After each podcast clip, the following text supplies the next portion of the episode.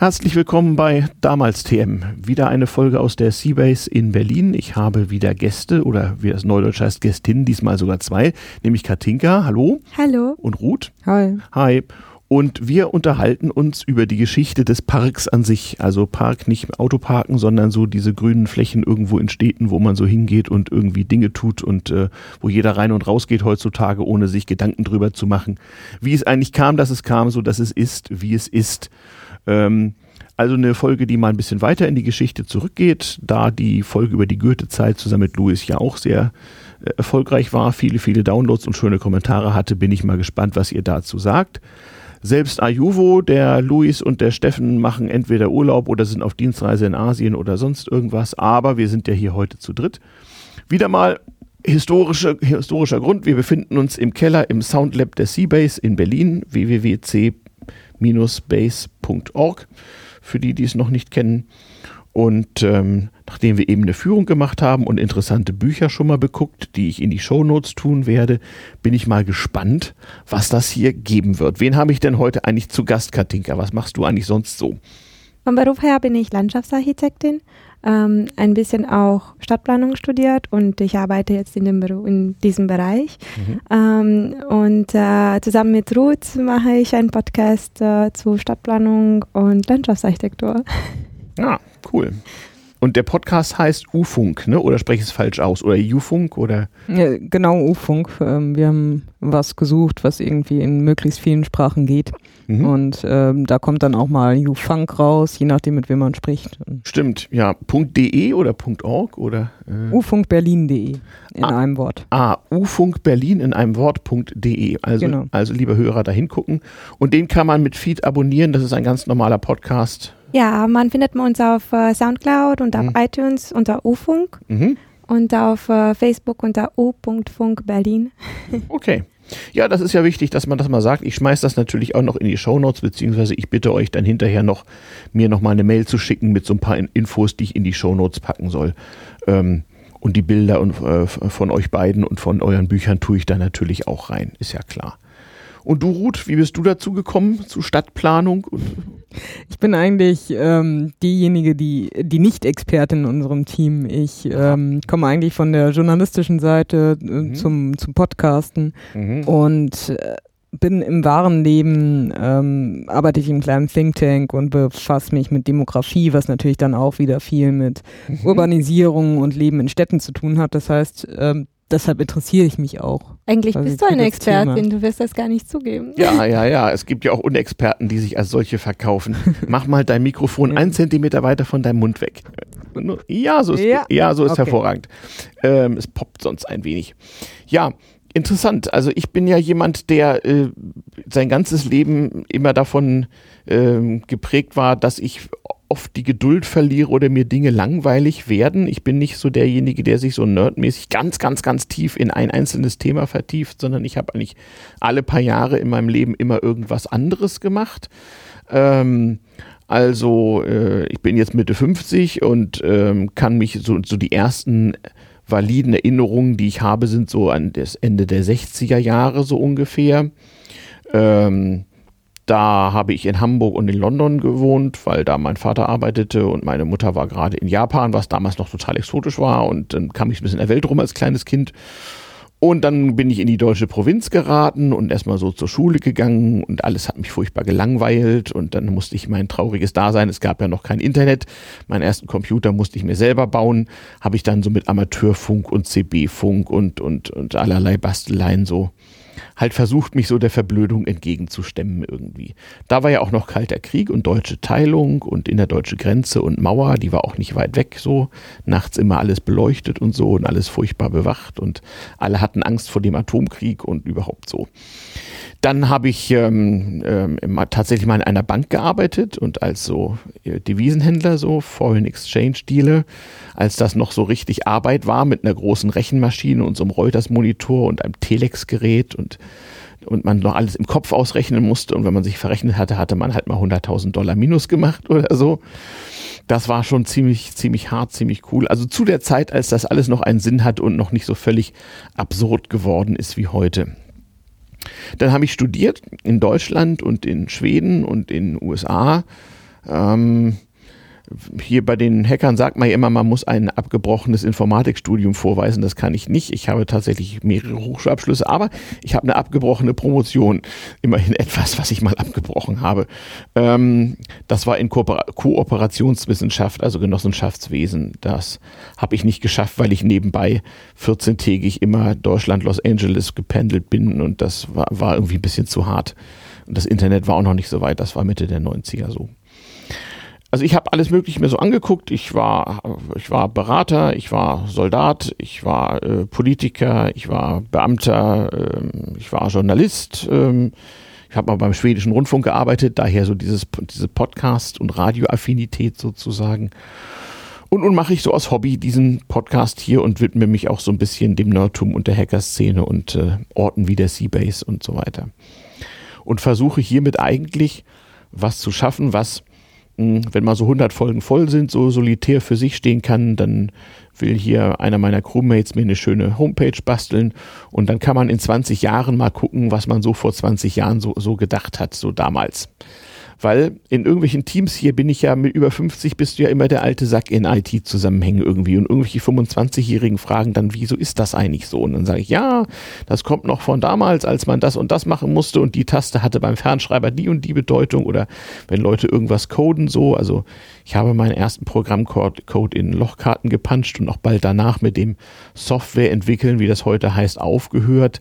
Genau wie ich in den 90er Jahren mit dem Zocken, also dem, dem Computerspielen aufgehört habe, weil ich das Gefühl hatte, es frisst zu viel von meiner knappen Lebenszeit irgendwie. Ich hatte immer so das Gefühl, es, dieser Planet ist ziemlich klein und die Zeit ist begrenzt und ich muss immer, immer was Neues machen irgendwie.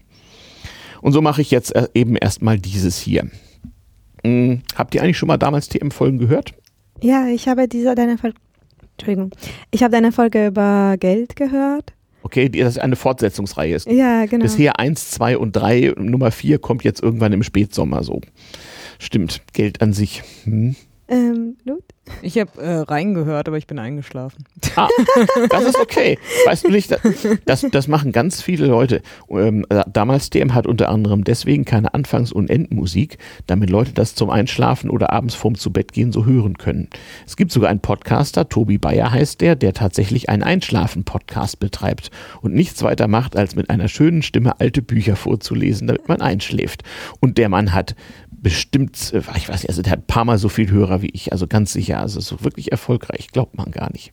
Ich glaube, ich mir, ich bin mir ein bisschen, also ich, ich mag auch diesen langen Format, wenn man etwas sehr Interessantes zu erzählen hat, wie zum mhm. Beispiel diese Geldgeschichte. Mhm. Ähm, es ist ein bisschen ungewöhnlich für mich, das zu hören, weil äh, ich bin mir gewohnt mit so kurzen halben Stunden, ähm, mhm. 14 Minuten Formate und deshalb haben wir auch versucht, unsere eigene, unseren eigenen Podcast so zu gestalten, mhm. dass es sehr konzentriert ist und der so nicht spannend, aber unterhaltend ist so. unterhalten. Kurz, kurzweilig. Genau, genau. Mhm.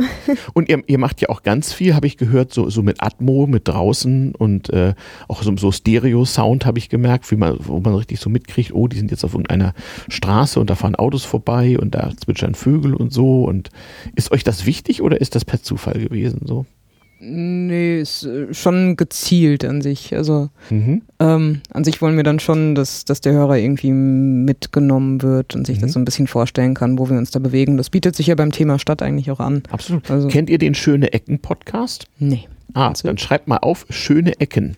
Musst du mal googeln. Das ist ein Podcast von Leuten, die draußen rumlaufen und sich unter anderem auch über Architektur und sowas unterhalten, aber auch mal mitten im Wald irgendwelche Dinge ansehen, dazu Fotos machen, diese Fotos dann auch veröffentlichen zusammen mit der jeweiligen Folge. Und die haben schon zig Folgen irgendwie und das ist total spannend, äh, was die alles entdecken so und, und beschreiben. Mhm. Das ist bestimmt für euch ganz interessant so.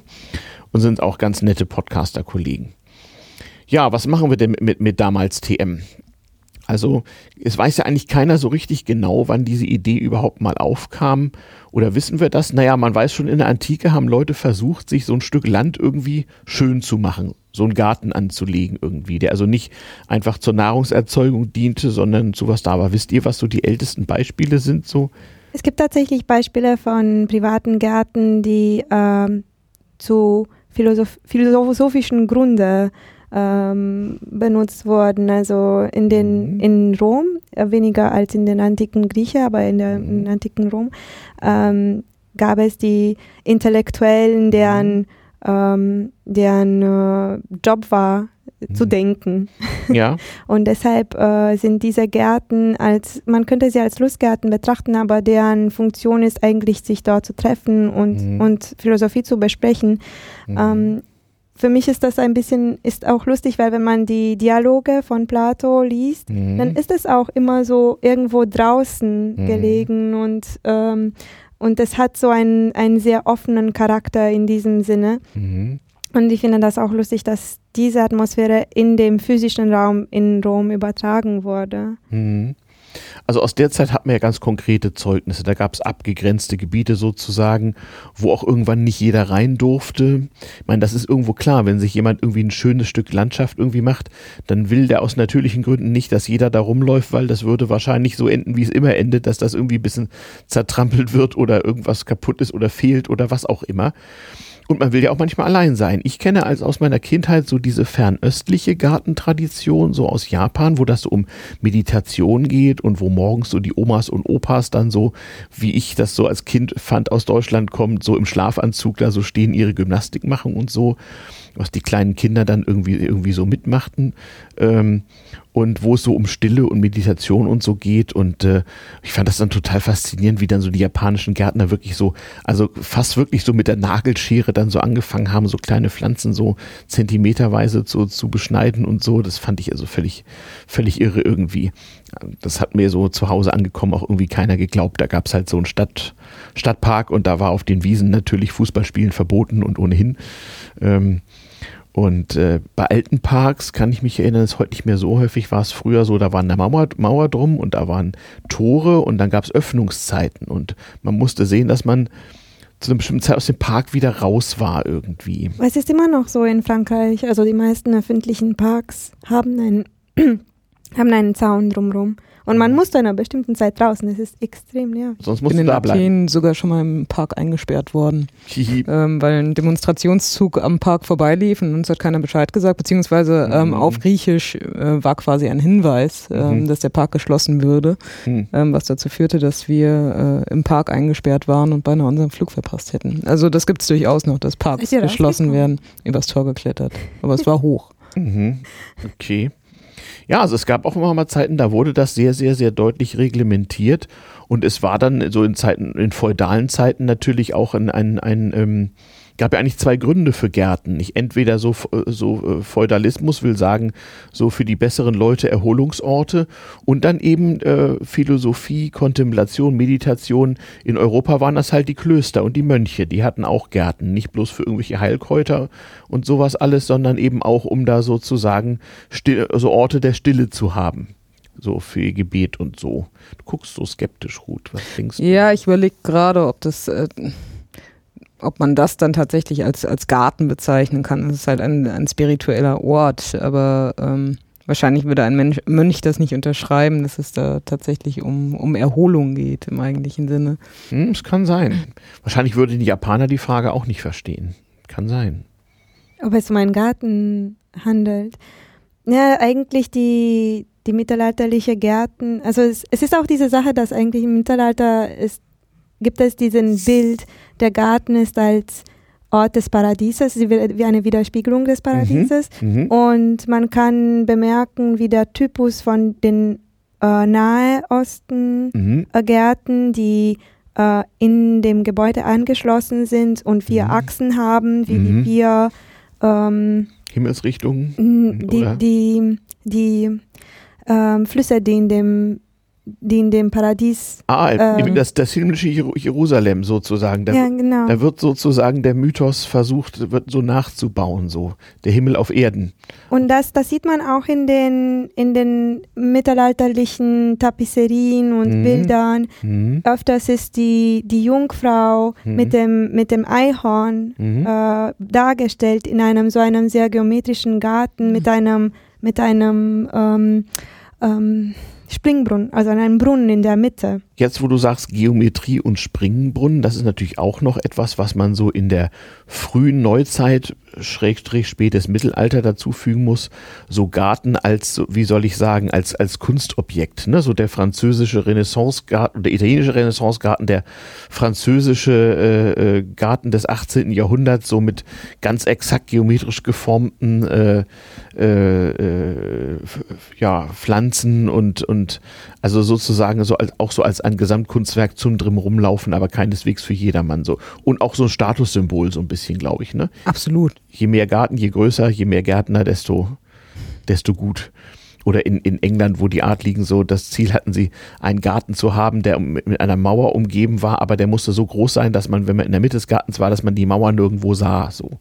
Ich finde es interessant, dass eigentlich dieses Thema von Geometrie in der europäischen Geschichte immer gewandelt ist. Mhm. Und äh, man kann es natürlich in den Renaissancegärten in, in Italien sehen, aber dann in, in den Barockgärten in Frankreich hat es so ein starkes Einfluss und das ist eine direkte Übertragung der Philosophie des Zeites, dass eigentlich ähm, im Barock gibt es dieses, diese Idee, dass ähm, dass die Natur, die wir sehen, nicht die echte Natur, nicht die Essenz der Natur mhm. ist, sondern dass die Natur, die wahre Natur ist, sehr ge ist geordnet. Er hat mhm. eine höhere Geometrie und diese Ge die man was versuchte, dass unser das Dasein auf dem auf mhm. der Erde gemäß dieser hoch organisierten Natur in mhm. Anführungsstrichen zu, zu organisieren. Mhm. Und somit entsteht Versailles, entsteht Viole Vicomte und so weiter. Mhm. Und das ist auch so, äh, so prägnant als mhm. Bild der Gesellschaft eigentlich. Okay, also sozusagen äh, Garten und, und Parks als im Grunde als Ausdruck politischer, ähm, politischer Kommunikation, wenn man so sagen will. Also ich, ich gestalte sozusagen auch die geistige Umwelt meiner Mitmenschen irgendwie, indem ich sowas anlege. Ja, aber umgekehrt ist da ja ein riesiger Widerspruch drin. Also wenn du sagst, es sei ein Sinnbild der Gesellschaft, das ist ja falsch. Also weil die Gesellschaft zu dieser Zeit ja alles andere als geordnet funktionierte. Das betrifft ja eigentlich nur eine kleine Minderheit von Privilegierten, die auch tatsächlich. Ja, aber die sahen sich natürlich oft als die Gesellschaft. Also der, der, der Mensch, der da nicht dazugehörte, der sozusagen kleine Mann, der zählte ja gar nicht mit der war ja sozusagen gar nicht Mensch im eigentlichen Sinne dieser Leute. Mhm. Das, das ist ja ein Gedanke, der erst viel, viel später gekommen ist, so ab dem Jahr 1700 ungefähr. Mhm. Also für die Leute um das Jahr 13, 1400 gab es wirklich sozusagen nicht nur so biologisch verschiedene Menschenrassen, sondern durch Gottes Willen auch ständemäßig aufgeteilt. Wirklich verschiedene Menschen. Das war einfach nicht das Gleiche. Und ich glaube, deswegen war die Vorstellung einer Gesellschaft, zu der alle dazugehören, die wäre gar nicht möglich gewesen damals. Man schuldete sich zwar nach gewissen Regeln einen gewissen Respekt, ne? also der Reiche musste dem Armen ein Almosen geben und sowas alles, aber das äh, hatte nichts damit zu tun, dass also so ein Dazugehören, also die Frage stellte sich überhaupt nicht. Das ist ein, ein, ein neuer Gedanke, glaube ich.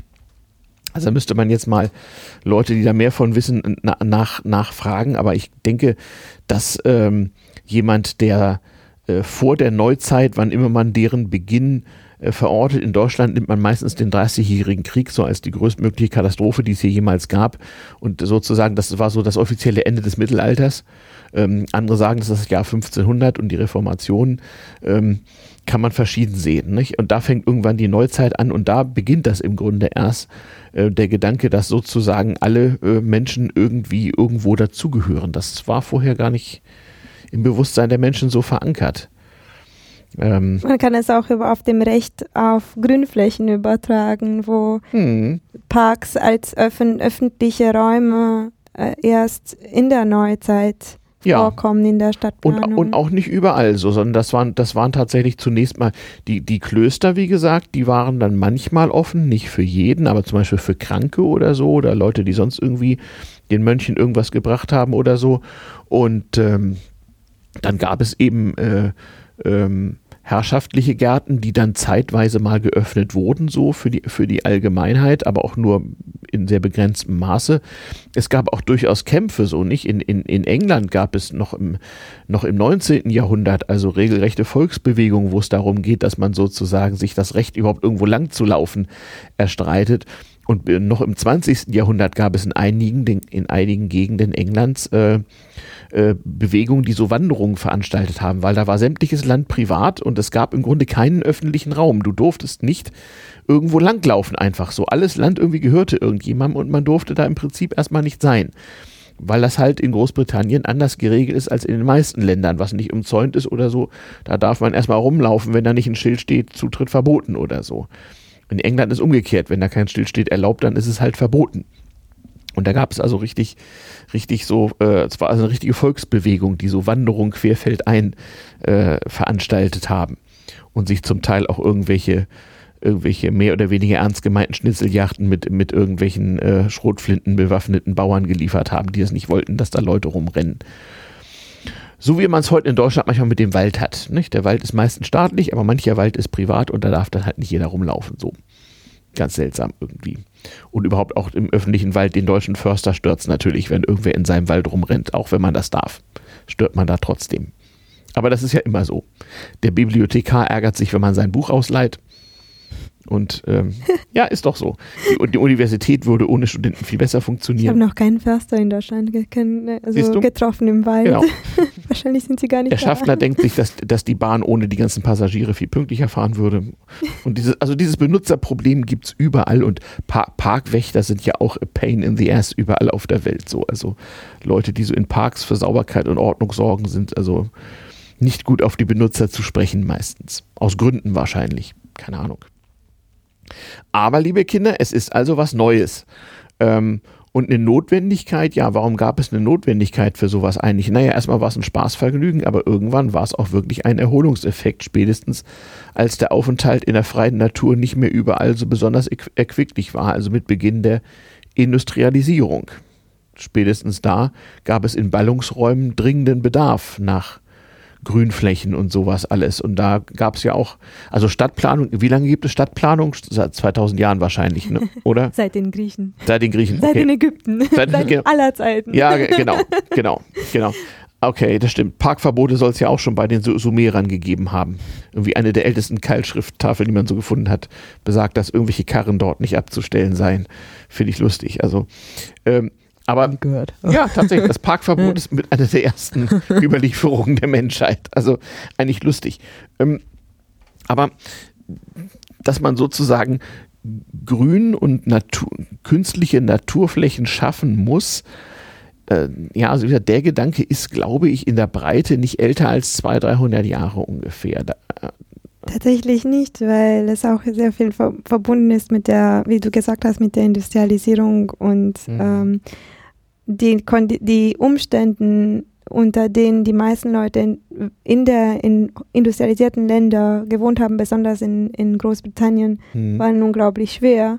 Mhm. Äh, und es traten viel und mehr und mehr Probleme, Krankheitsprobleme vor.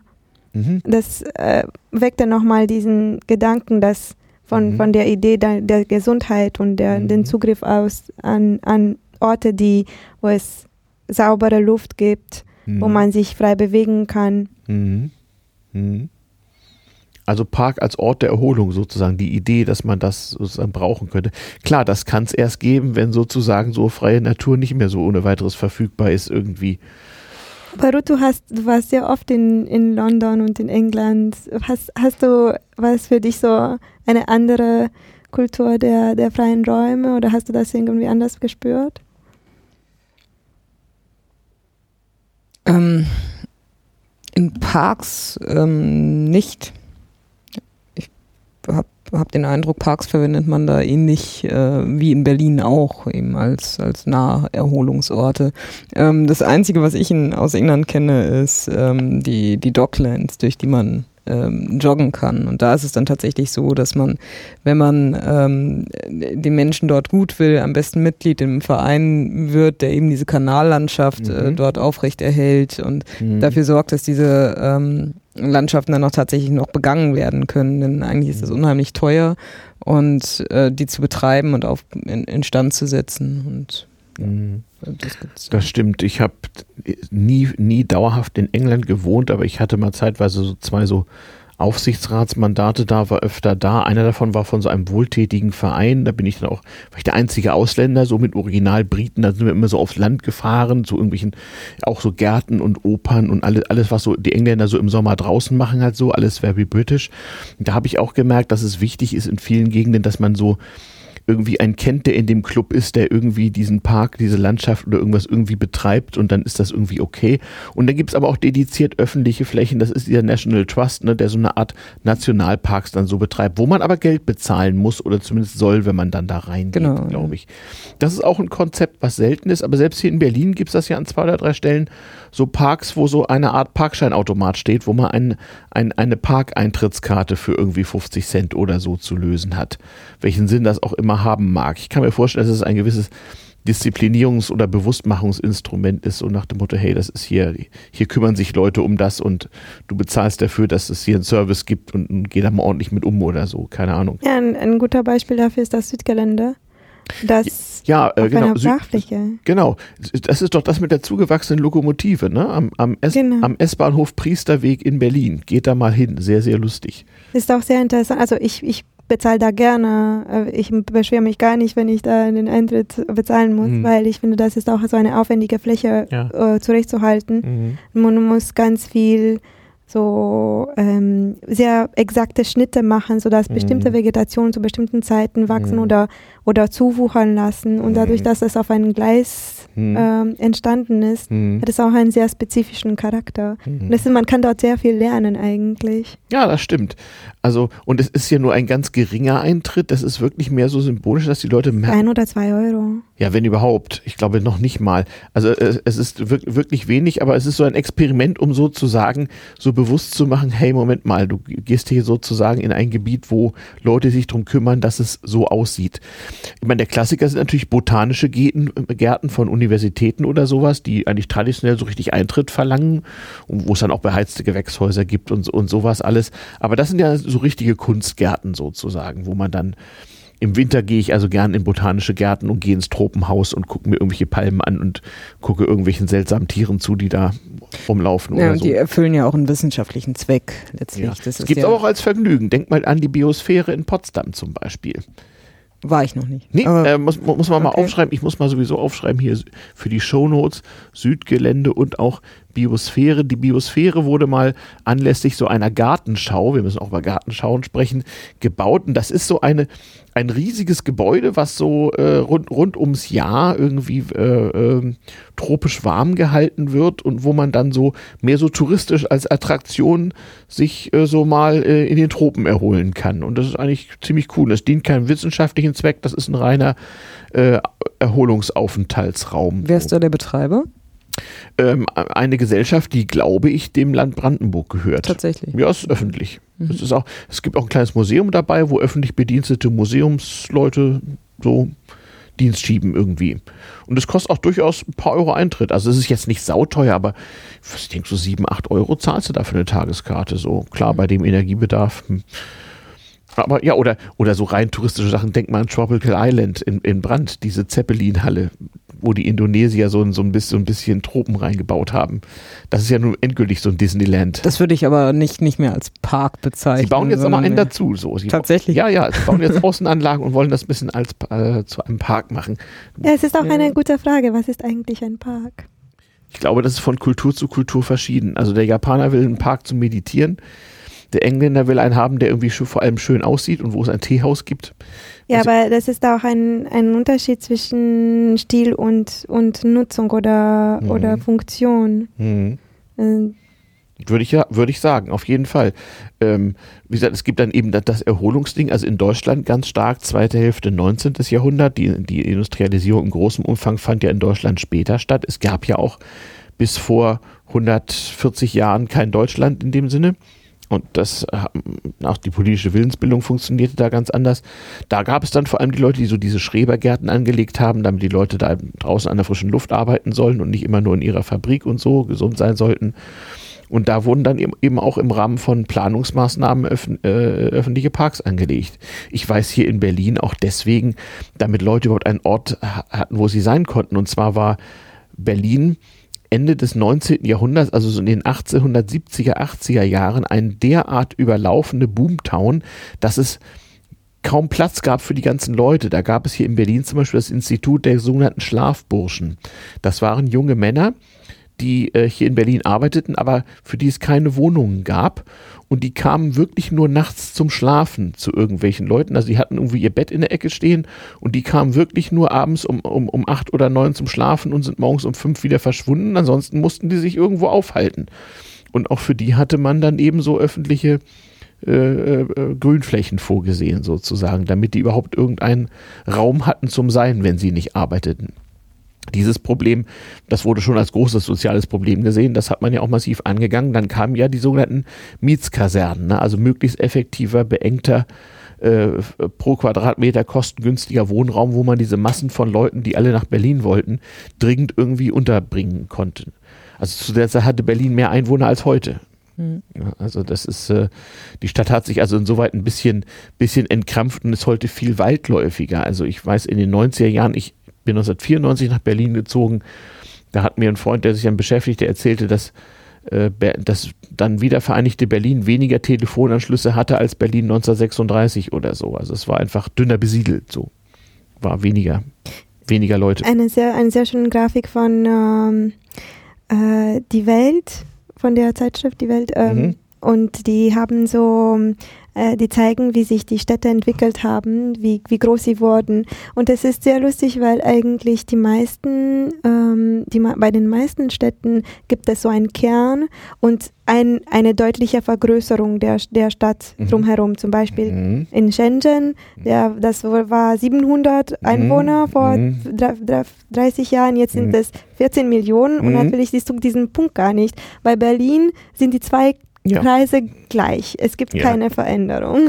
Nee, das stimmt. Und es, es gibt in jedem Stadtteil so den alten Dorfkern mit der alten Dorfkirche. In Tempelhof, wo ich wohne, gibt es auch noch so das Altdorf Tempelhof, so mit, mit Kirche und alles tausend Jahre alt und alles ganz, ganz klein so. Kann man hier überall sehen. In Mariendorf gibt es das. Ja, kann man fast, fast überall hingehen. Stimmt. Ja, wie kamen wir darauf? Äh, abschweifen ist ja im Übrigen genau erlaubt. Ach ja, genau. Wir, so, wir haben ein paar moderne Parkkonzepte so äh, gestreift. Also sowas wie, um jetzt hier von Berlin zu sprechen, das äh, Tempelhofer Südgelände, äh, die Biosphäre in Potsdam, äh, Tropical Island in, in Brand. Ähm, aber so, um, mal um drauf zurückzukommen, also wann, es, es wurde selbstverständlich, dass man sozusagen Parks hatte zur Erholung, ich würde sagen im 19. Jahrhundert in der westlichen Welt, würde ich annehmen. Viel früher eigentlich nicht, denke ich. Ähm, wann haben sich Stadtplaner mit sowas auseinandergesetzt? Also wann gab es außer denen, die Häuser, Straßen und Kanäle bauten, auch Leute, die Parks bauten? Ich glaube, den besten Beispiel, den man geben konnte, wäre Osman in Paris. Ja. Weil, und dazu kann auch vielleicht viel mehr sagen zu den sozialen Umständen. Sekunde, Osman, war das der, der die alte Stadtmauer eingerissen hat? Er hat die, er hat alles eingerissen. Ach so, okay. Also Paris war in den, in den 19. Jahrhundert bis 1840 so, mhm. war eine sehr dichte Stadt und äh, genau. mit einer sehr mittelalterlichen Struktur. Genau. Und, und das ging gar nicht mehr, war total überbevölkert und. Nicht nur, dass es nicht ging, aber die Innenstadtbevölkerung war ziemlich arm mhm. und neigte dazu, sich oft zu rebellieren. Mhm. Und das gehör, gefällte natürlich Napoleon nicht so sehr. Mhm. Äh, und dann hat er den äh, Herrn Osman, dass man auf Deutsch Hausmann sagen würde. Mhm. Aber ich, ich, ich, äh, neige mir der französischen Tradition mhm. dazu, alle, mhm. alle Namen so äh, falsch auszusprechen. Mhm. Ähm, und äh, er, er wurde dazu beauftragt, die Stadt neu zu planen, sodass es solche Vorfälle verbeugt. Und vor allem wurden sehr große Boulevards mhm. eingebaut mhm. mit diesen äh, großen Plätzen, wie zum Beispiel Arc de Triomphe. Mhm. Und äh, ähm, der erste Sinn dazu war es, äh, mit der Armee schnell reinzukommen, wenn mhm. jemand... Äh, wenn irgendwo Aufruhr ist. Genau. Ah, Und ja. zweitens war es auch dazu, ge, ge ähm, dazu gerichtet, Leute, die, die Bürger, die bürgerlichen, die bürgerliche Schicht in die Stadt reinzubringen und die mhm. Armen aus der Stadt rauszubringen. Und mhm. somit mhm. in dieser Planung wurden auch mhm. viele Parks angelegt. Okay. Hatten die einen konkreten, so dedizierten Zweck schon, diese Parks? Also hat, hat man gesagt, das ist dafür, das ist dafür? Oder waren die zum schönen Ansehen oder zum sich da aufhalten? Oder, äh, oder waren die dafür da, irgendwas anzubauen? Oder?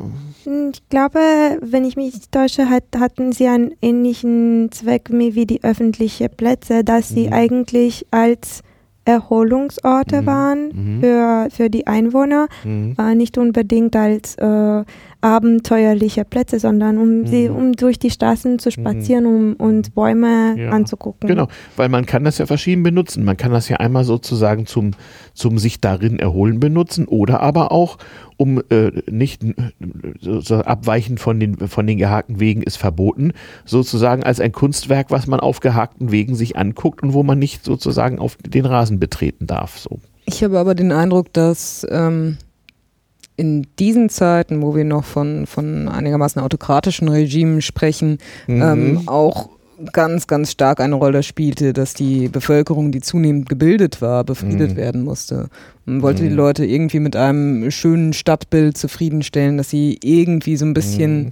partizipieren können an dem Reichtum, der, der auf, auf oberster Ebene da stattfand. Mhm. Ähm, und ja, durchaus, genau, Unterhaltung ist vielleicht das richtige Wort. Mhm. Ähm, also so wie das Kolosseum, so Brot und Spiele, nur halt ein bisschen. Bisschen moderner, so, so, wie die, wie die Ölstaaten eben heute ihre Bevölkerung auch ein bisschen. Stimmt, hier so die, der, die, die, die Skihalle in Kairo, wo, genau, wo, wo die genau. Bauern da sich einen Ast abfrieren und Schneeballschlachten machen ich, und das toll finden. Ich glaube, von der Idee her ist das, ist das was ganz ähnliches. Okay. Mhm. Hm.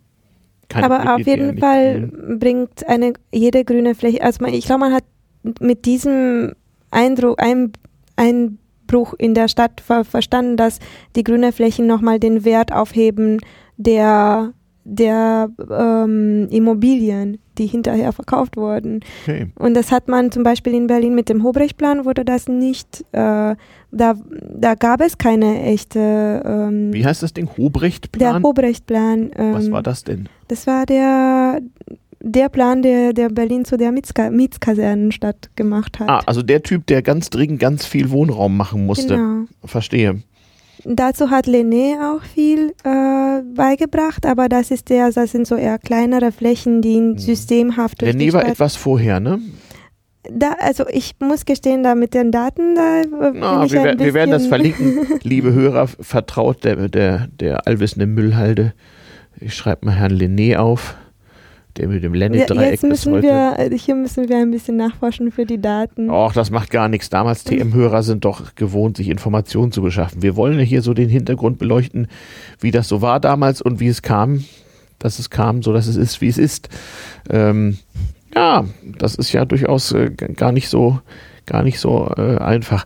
Aber hm? nochmal ganz kurz, wenn du hm? von einer Wertsteigerung von Immobilien sprichst. Ähm, mhm. Ich war letztes Jahr in New York und ich frage mich jedes Mal, wie kann das sein, dass es diesen Central Park in dieser Lage gibt? Ähm, also so an sich ist, mhm. ich finde, es ist in, an einem Ort wie Manhattan, wo es halt einfach eine dermaßen dichte Besiedlung gibt, ähm, wo, wo Menschen händeringend nach Wohnungen suchen, die irgendwie bezahlbar sind, eigentlich äh, überhaupt nicht vermittelbar aus sozialen Gründen, dass diese riesige Parkfläche dort ah, kann ich, glaube ich, was zu sagen. Das, ist, das hat ein Vorbild. Also es fing an in Boston, also äh, äh, Boston, Massachusetts. Da hat man auch ähm, sobald die Stadt überhaupt angefangen wurde, so ernsthaft zu bauen, also auch schon so Ende der 1700er Jahre, so einen zentralen Park gemacht, ähm, so als, äh, wie soll ich sagen, ähm, als, als administrativen künstlichen Mittelpunkt der Stadt und es ist sozusagen dann so ein Sakrileg, da so beizugehen. Dann, dann das gehört so zur Identität des Ganzen dazu. Wie heißt denn der Boston Unipark? Ich, ich muss das googeln, ich werde das in die Show Notes schmeißen. Boston Commons, genau. Aber der ist unglaublich klein im Vergleich zu. Also bist du, bist du jemals von einer Seite zu der anderen ja. gelaufen? Wie lange hat es gedauert? Ich, ich, ich jogge. Ich wollte gerade sagen, so, so gigantomanös ja, ist, ist Central Park jetzt ja. auch nicht. Ne? Naja. Nein, nein, nein, es geht. Es, also es ist. Es Kannst ist du mal so laufbar. Central Park Vergleich zu Tiergarten Berlin mal so im Verhältnis setzen? Das ist nicht viel kleiner. Nee, ne? Nee, nee. Kommt hin ist, etwa. Ne? Äh, nicht viel größer. Das ist von, nee. der, von der Länge her in der. Mhm. Das, äh, mhm, genau. Also die Grundfläche wird größer sein, weil er sich nochmal in die Breite zieht, der mhm. Central Park. Aber mhm. so. Es ist ziemlich beeindruckend, wenn du irgendwie einen Blick drüber hast, wie viel wie leer, also wie viel wie viel Fläche das, Fläche das ist. Ja. Und das ist auch äh, etwas, was ich mich in Berlin frage, wenn wir über das Tempelhofer Feld äh, sprechen. Genau. Je, jedes Mal, wenn ich äh, Besuch habe, mhm. äh, bringe ich meinen Besuch aufs Tempelhofer Feld, das um Menschen zu zeigen, wie es, ähm, dass es in einer Stadt wie Berlin, in der eigentlich all, äh, in der es sehr stark um knappen Wohnraum geht, um steigende Immobilienpreise, möglich ist, von eben auf jetzt ein, ähm, ein ehemaliges Flugfeld äh, quasi frei zu machen und zu sagen, wir nutzen das als Parkfläche. Und die, und die Leute äh, wehren sich ja auch gegen Bebauung qua Volksabstimmung, wohl wissen, dass das natürlich äh, die Wohnung rundherum teurer macht. Genau, ja. Ne? Also äh, das war mal relativ billig wegen des Fluglärms, was ich immer irgendwie cool fand. Also ich finde ja Flugzeuge total klasse und habe immer nie verstanden, was Leute gegen Fluglärm haben. Fand das immer super. Ich wohne auch in der Nähe des Tempelhofer Flughafens, weil ich von da aus früher immer nach Schweden fliegen konnte mhm. morgens das, oder nach Kopenhagen und von da weiter nach Schweden mit so ganz kleinen Flugzeugen. Das fand ich irgendwie total geil. Und ich habe gedacht, ja Gott, wer die Flugzeuge nicht hören will, der kann doch im Wald wohnen, der soll doch keine Großstadt wohnen. So Quatsch. Also das Konzept Fluglärm hat sich mir irgendwie nie erschlossen. Ich komme aus der Nähe von Frankfurt, also da. Ja, genau, da war mir, genau. Ich hatte mal eine Freundin, die wohnte in Langen, da war das auch irgendwie so. Genau, ähm, ein paar Sekunden. Ja, genau. Und, und irgendwie, pff, ja, man gewöhnt sich irgendwie dran. Also ich habe da nie irgendein Problem mit gehabt. Wie gesagt, wer es nicht will, kann ja in Brandenburg auf dem Land wohnen. Er hat dann halt ein paar andere Nachteile so. Aber äh, ja, genau. Man braucht, man glaubt, das irgendwann nicht mehr brauchen zu müssen und äh, ist doch irgendwie cool und da so die Betonflächen einfach mal so zu lassen. Mal sehen, wie lange es hält. Ich bin ja so demokratietheoretisch immer noch der Meinung, dass man anfangen wird, überall ranzuknabbern und dass sich, ja die, dass sich die Stadt, dass sich die Stadt diesen riesigen Raum doch so ein bisschen erobern wird. Mhm. Aber ich glaube, auch in 100 Jahren wird etwas davon über sein. So, es ist einfach ein derart großes Loch. So, das wird nicht so leicht zu füllen sein. Ich glaube, da ist auf jeden Fall Leute, wenn man sieht, wie viel die Menschen es genießen, mhm. wie viel Leben da passiert, mhm. wie, wie oft mir Menschen, äh, Freunde sagen, ja, ich war auf dem Flughafen, an dem Flugfeld mhm. und das hat sich so schön angefühlt. Ich, ja. Es ist, es ist also einfach aus, wertvoll. Also ausländische Freunde denken, werden nicht, wir denken, das kann doch alles nicht mhm. wahr sein hier so. Das, das ist tatsächlich, das ist tatsächlich so. Obwohl wir Berliner ja sowieso privilegiert sind. Also mir wird auch immer wieder gesagt, das ist doch der Irrsinn. Du fährst hier bis zur S-Bahn-Endstation, egal wohin und bist also wirklich in der, in der grünsten Pampa, die überhaupt möglich ist so.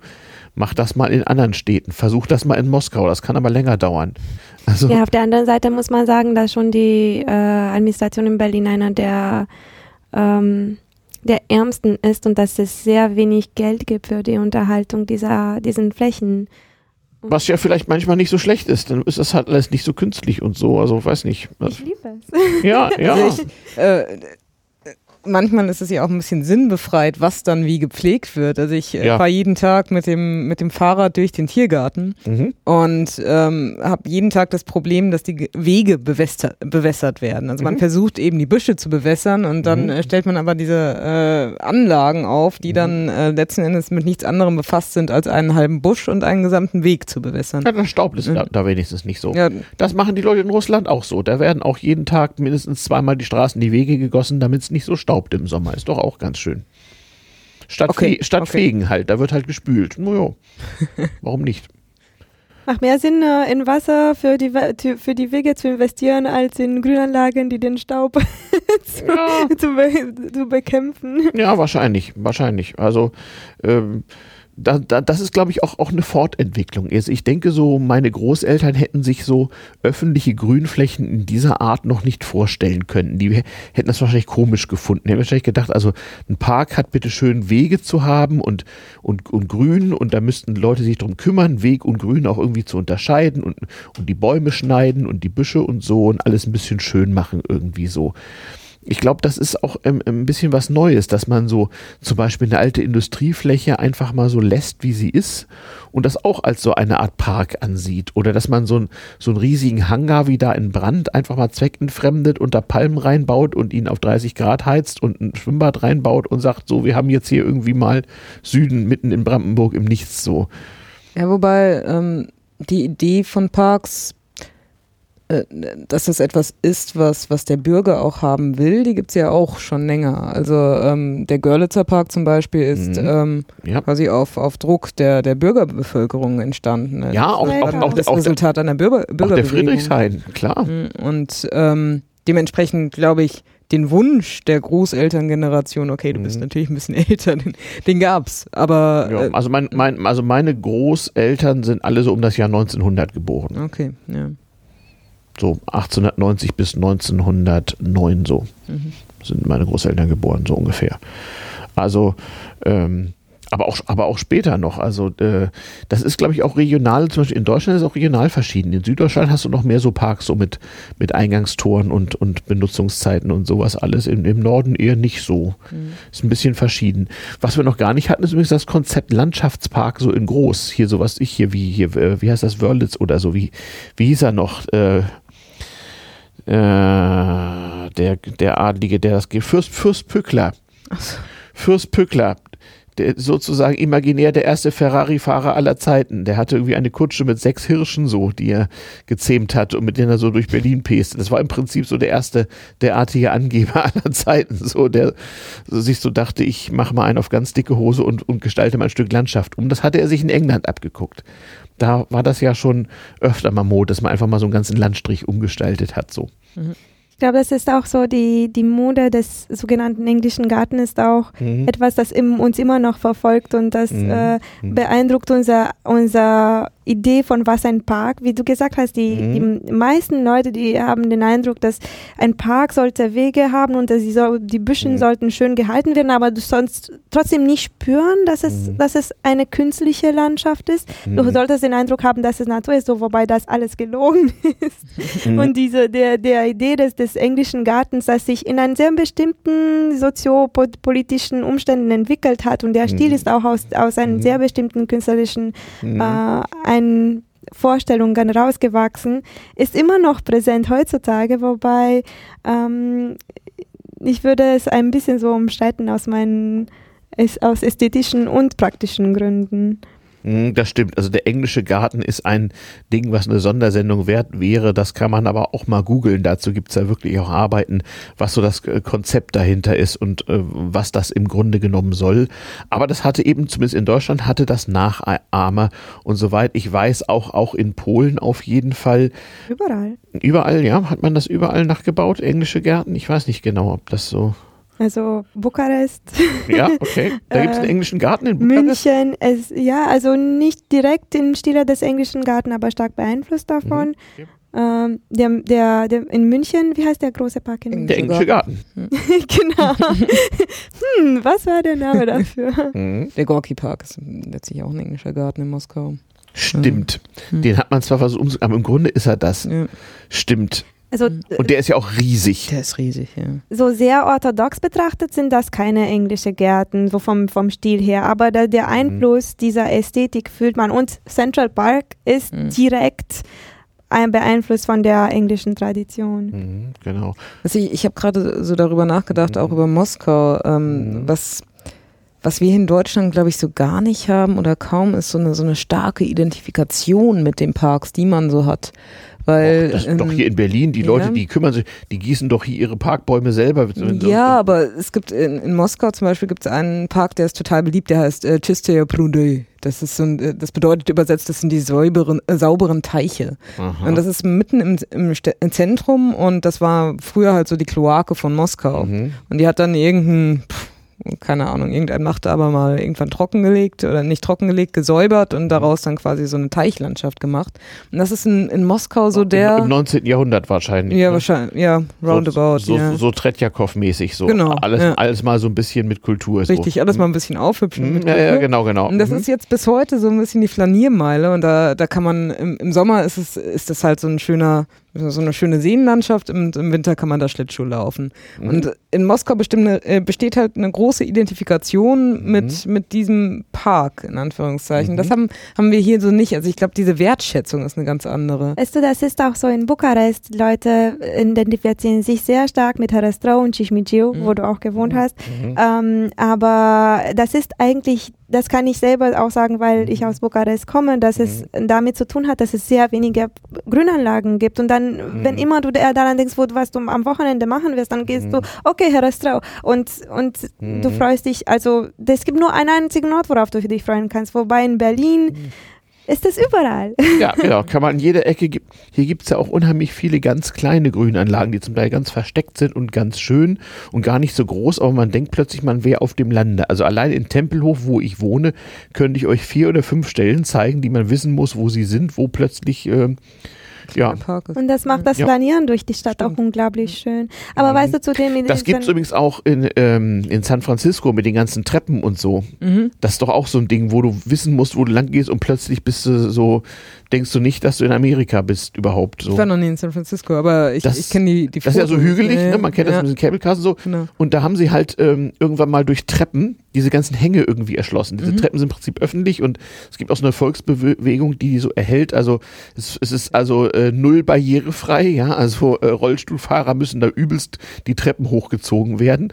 Ähm, und man kann mit Hilfe dieser Treppen viel Zeit sparen, weil das alles Abkürzungen sind und darum herum sind so lauter kleine grünen Anlagen so. Mhm.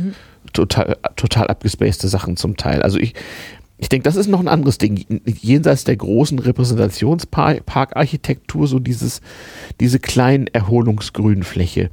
In Berlin gibt es die einfach deswegen, weil man so viele Trümmergrundstücke hatte, wo man einfach mal jede Menge Mist zusammengeschoben hat, bisschen Erde drauf, Bäume gepflanzt, gut ist.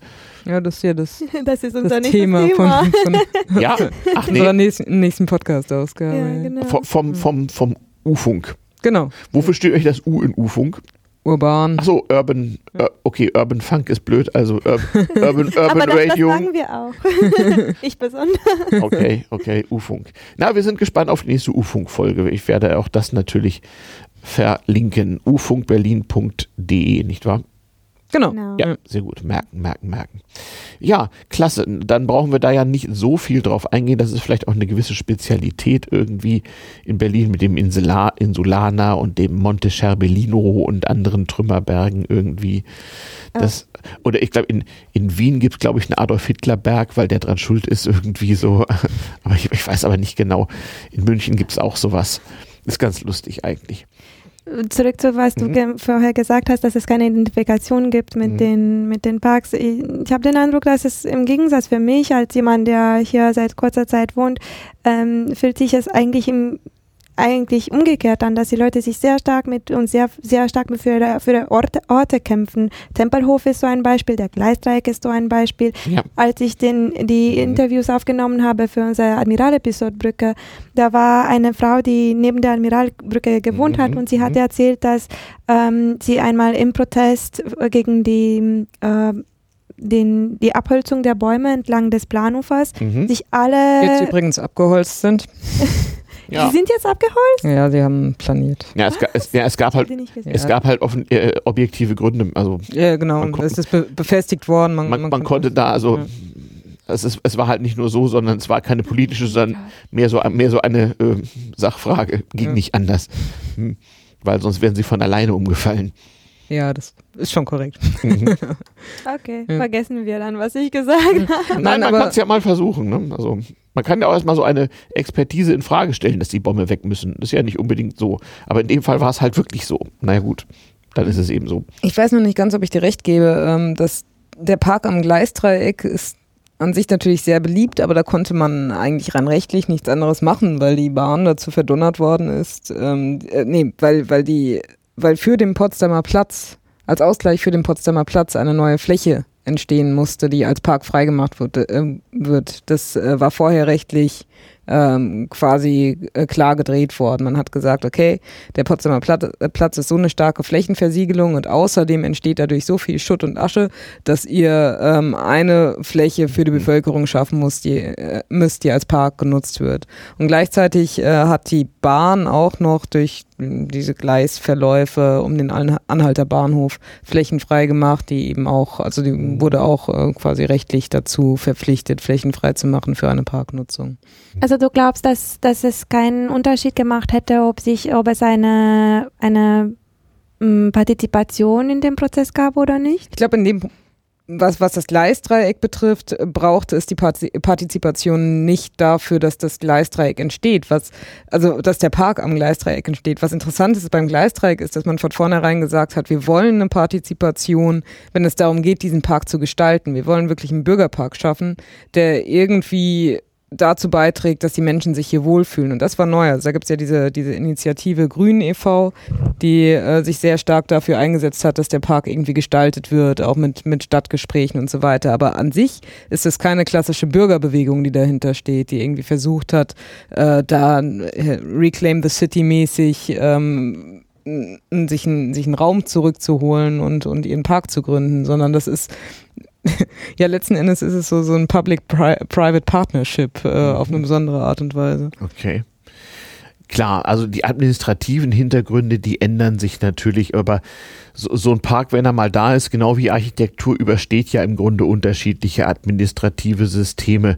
Also hätten wir nicht so diese bewussten Episoden gehabt, so mit, mit, mit Kaiser Wilhelm und Re Reformbewegung und Schrebergärten und sonst wie, dann gäbe es heute nicht in Berlin so große Schrebergärtenkolonien oder sowas. Und es ist vollkommen egal, was für ein Staat da gerade herrscht. Die sind dann einfach erstmal da und werden so benutzt.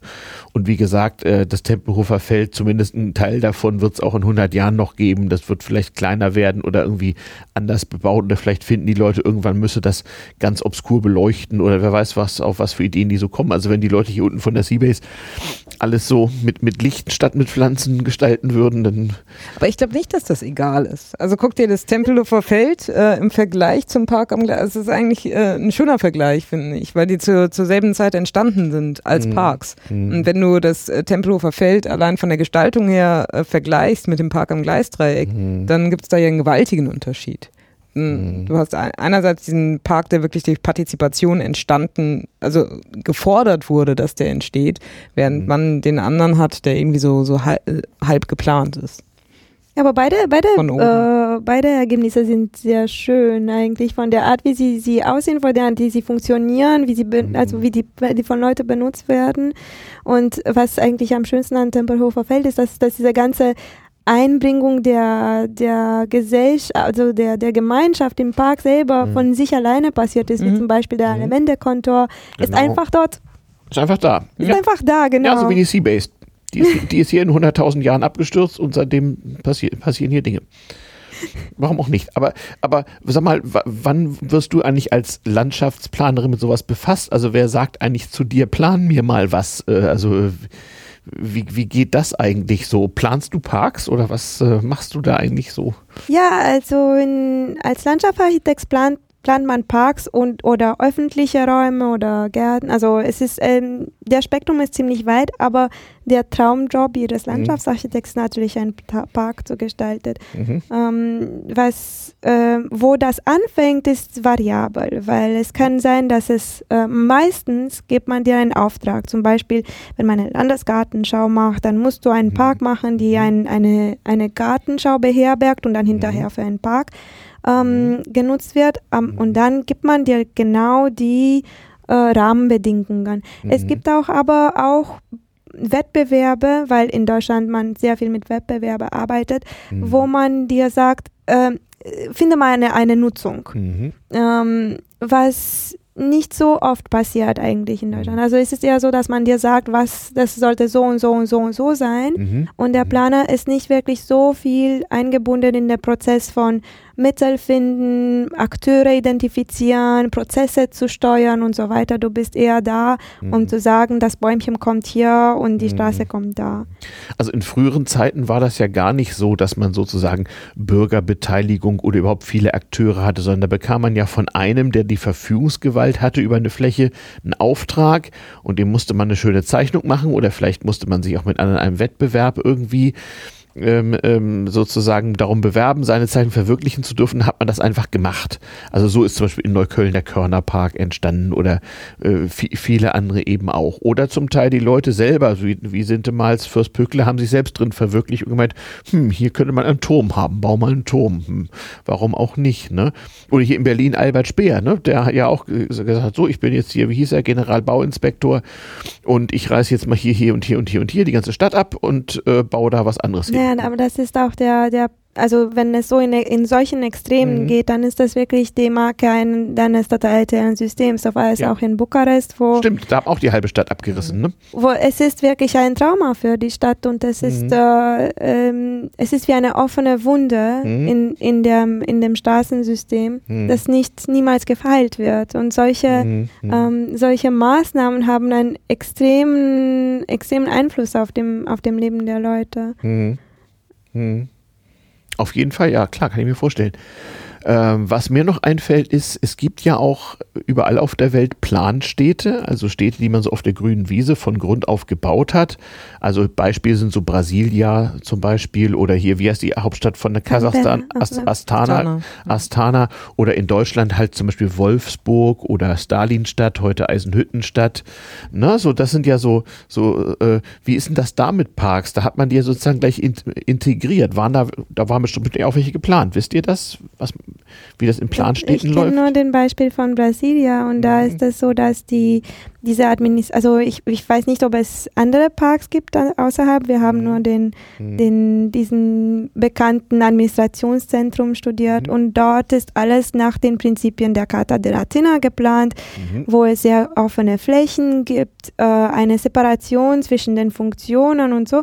Aber das ist ein sehr, äh, nach den Berichten, die ich bis jetzt gehört habe, ein, ein sehr ungemütliches Ort, weil das nicht dem Klima angepasst ist. Ah, also künstlich unmenschlich, so ein bisschen, wow, so, ja. so, es ist zwar da, aber keiner will, will so gerne da sein, so.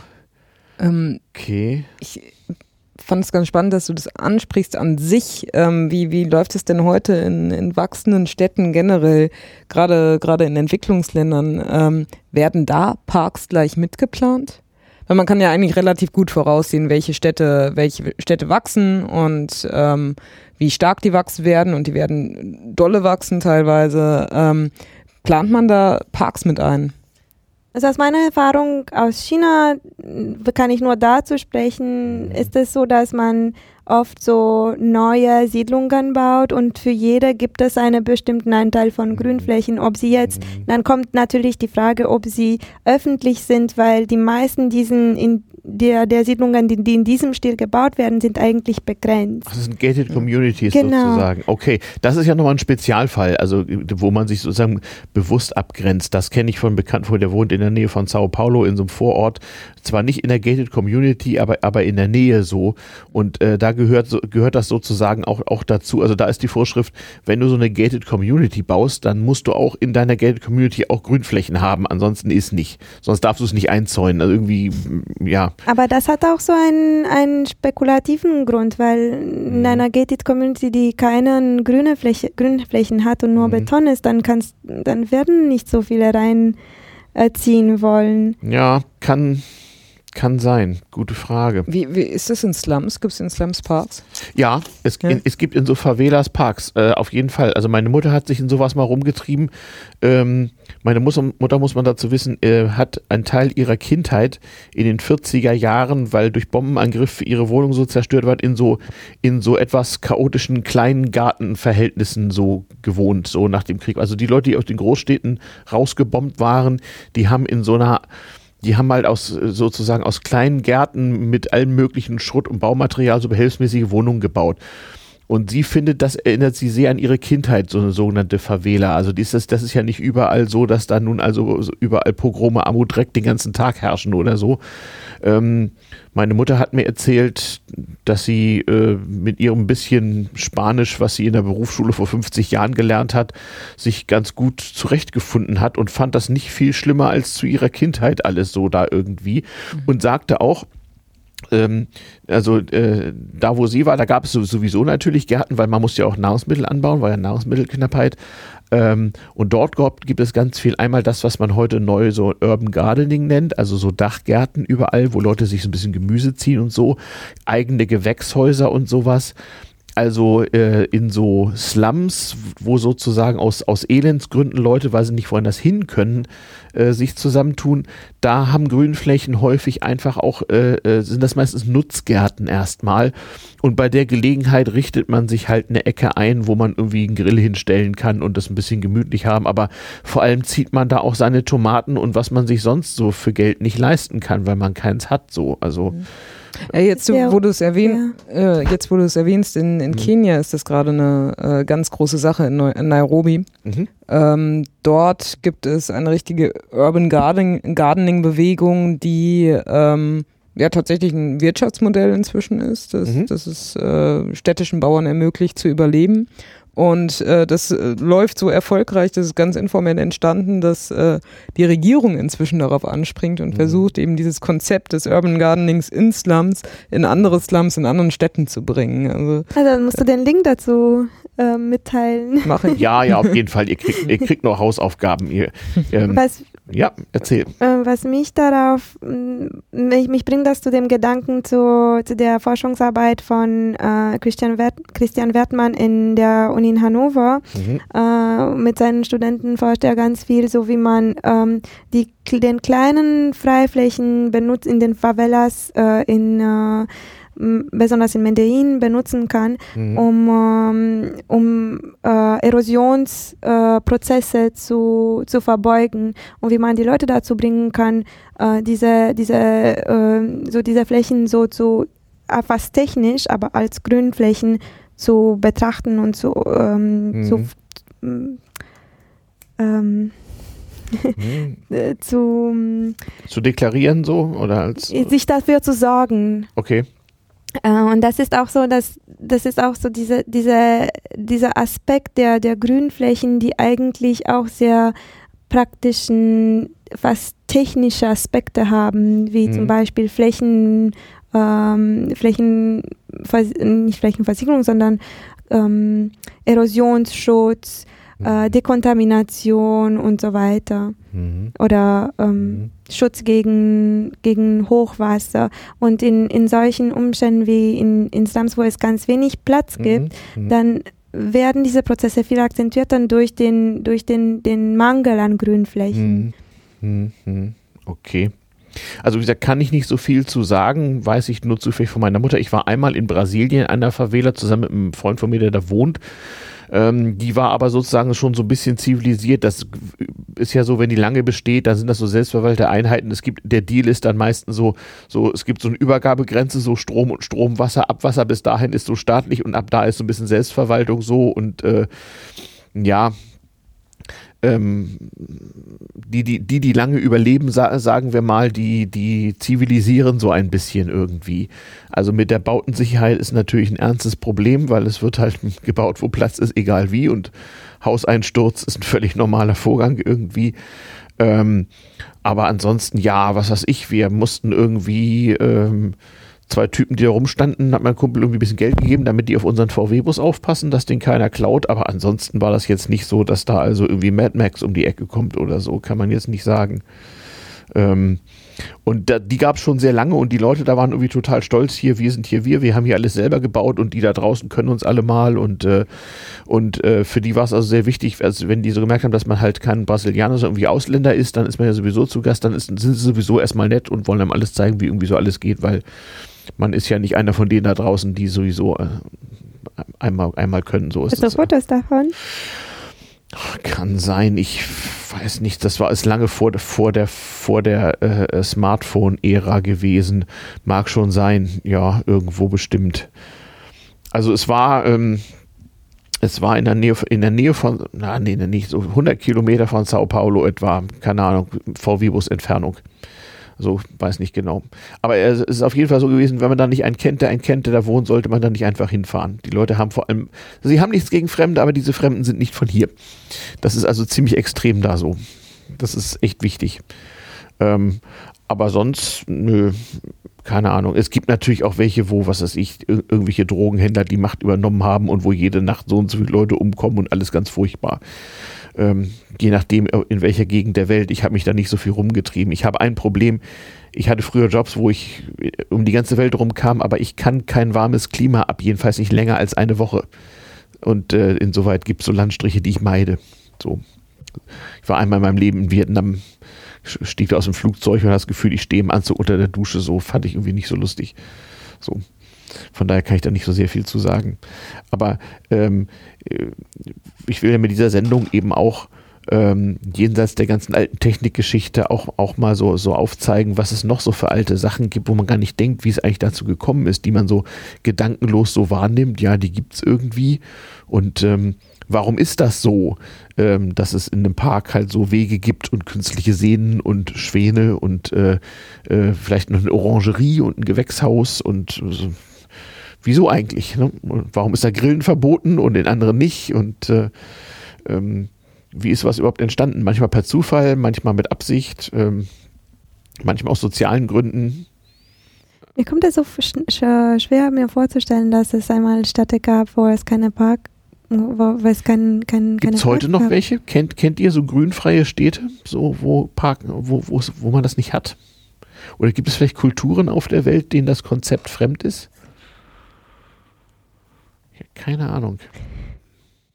Ich würde sagen, dass der, die, die Suburbs in den Staaten ein ganz guter Beispiel dafür sind, aber das ist ein sehr spe, spe, speziell. Da hat jeder seinen Rasen vor der Tür. Ja, der muss so gemäht sein, millimetrisch. Ja, stimmt. Ja, ich, äh, es ist halt die Frage, wie diese Monostädte in Russland geplant sind. Ich war noch nie dort. Ach, diese fiesen Städte, die ja, früher ja. noch Postleitzahlen hatten.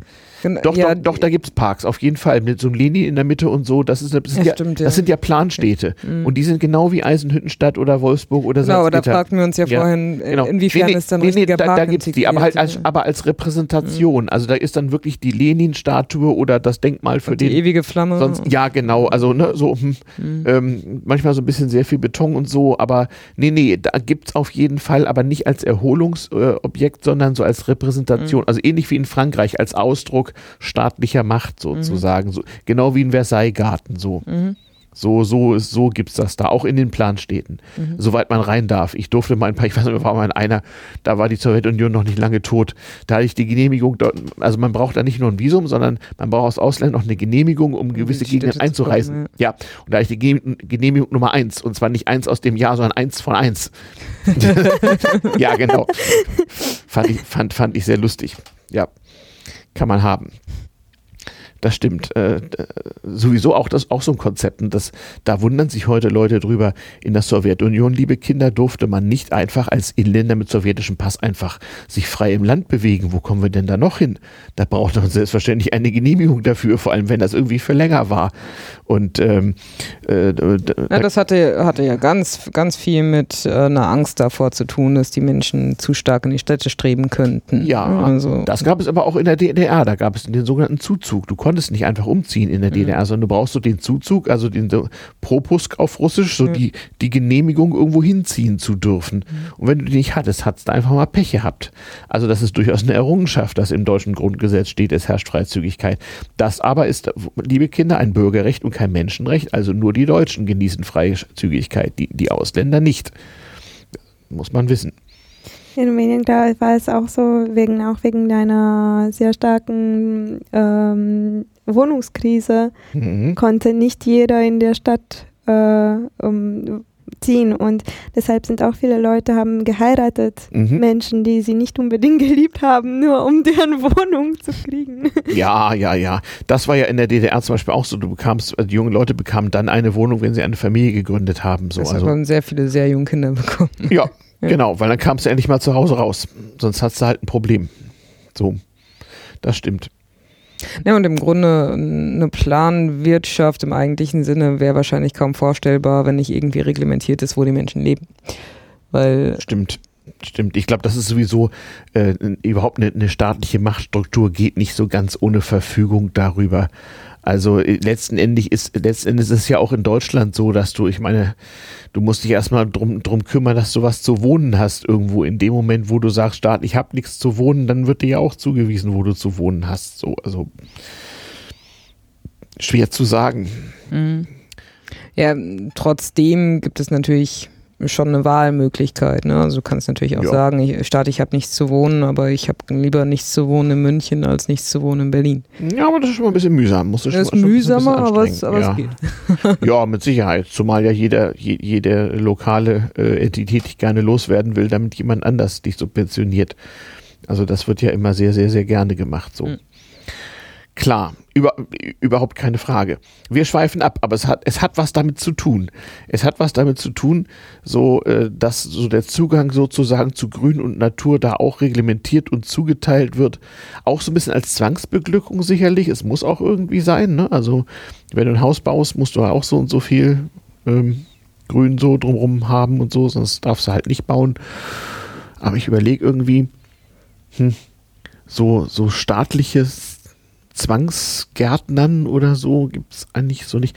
Also ich weiß, es gab in Deutschland so in der Nazi-Zeit gab es ja, das. In, in der Sozialismus gab es das ganz stark. Also die ganzen Trümmerbergen wurden begrünt mit, mit ja. Volontär. Hattet ihr das in Rumänien nicht? Doch, also eher in der Agrikultur, mhm. dass, dass äh, man viele so äh, Schüler auf dem Feld gebracht hat, haben, mhm. um mhm. mit dem Weinpflücken zu, mhm. zu helfen. Nee, nee das so. meine ich nicht. Also ein Beispiel, was mir einfällt, in der Nazi-Zeit so, das gab es aber auch schon davor, das ist keine nationalsozialistische Erfindung, aber da wurde es halt besonders gefördert, äh, unter dem Stichwort Reichsheimstätte. Das waren äh, kleine Siedlungen von Einfamilienhäusern mit einem relativ großen Stück Land dabei, wo man so ein bisschen Kleinviehhaltung und auch so ein bisschen sich selber Lebensmittel anbauen sollte und sozusagen von seiner eigenen Scholle so ein bisschen leben. Das war so in der damaligen Staatsideologie so die staatliche Idee von gesundem Leben auf dem Lande, so ein bisschen, ein bisschen selber machen. So, das hatte auch viel zu tun mit dieser Reformhaus und gesunde Lebensmittelbewegung, auch Vegetarismus und sowas. Das war ja bei den Nazis auch ganz groß. Also diese ganze Sache mit Homöopathie, Reformhaus, Vegetarismus und und und. Das haben ja in Deutschland die Nazis eingeführt. Hören die Vegetarier heute nicht gern, ist aber so muss man, wenn du Vegetarier ärgern will, willst ihm erzählen, er soll mal mit diesem ganzen Nazi-Kram aufhören, finden die nicht so lustig. Ist aber, ist aber tatsächlich so. Und äh, da, äh, das ist so, so, so, ein ideologisches Konzept sozusagen, ne? dass man äh, Stadtbevölkerung dazu bewegen wollte, sozusagen ein, ein Stück Land urbar zu machen und dann da so, so, so ein bisschen romantisch so, so auf dem Lande vor sich hin zu Aber leben. hat man Leute tatsächlich dazu gezwungen, so zu leben, auch wenn ähm, die es nicht einige, wollten? Einige ja, die, bei den meisten war es so ein, ein, ein indirekter Zwang. Es war einfach ein hoher wirtschaftlicher Anreiz. Also wenn du halt aus deiner Mietskaserne rauskommen konntest und aus deinen schlechten Fabrikarbeitsverhältnissen Verhältnissen und konntest da so, was weiß ich, Haus, Hof, Grund so für ganz wenig Geld so vom Staat bekommen, haben Leute das halt gemacht, so. Haben gedacht, probieren wir mal. Ging mal gut, mal ging es nicht gut. War halt recht. Viele recht solcher Siedlungen gab es da?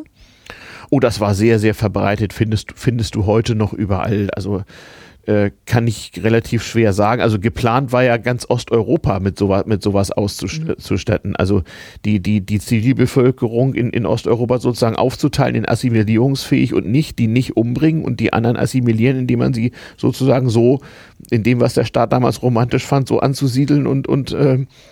äh, dann da äh, das Land auf diese Art zu zivilisieren. Das war ja so der Plan, so nach dem Motto, nur so könne ein auf die Dauer so eine, eine, eine, eine gesunde äh, äh, Menschheit entstehen, die nicht mehr so den Planeten kaputt macht im weitesten Sinne. Das war so die Idee und das natürlich alles mit brutaler Gewalt. Also so, in, so ähnlich wie Stalinismus, nur anders. Mhm. So, ne? Also so mit so, so, wenn man die Leute nur ordentlich zum Arbeiten zwingt, dann wird schon alles gut, so ungefähr. Das hat man da ja auch gemacht. Ne? So, ähm, und da gab es, da gab es viel, es gab so Programme regelrecht. Also es gab auch, in, mein Opa hat mir erzählt, der musste im Zweiten Weltkrieg nicht so lange Soldat sein, weil der hat beim Film gearbeitet, war so ein Nerd so, aber ja, man musste halt auch mal Soldat gewesen sein, so aus, aus so sozialen Gründen, damit man nicht irgendwie Ärger kriegt. Und dann war er in Frankreich so Besatzungssoldat und sprach Französisch, ließ sich das so auch so ganz gut gehen.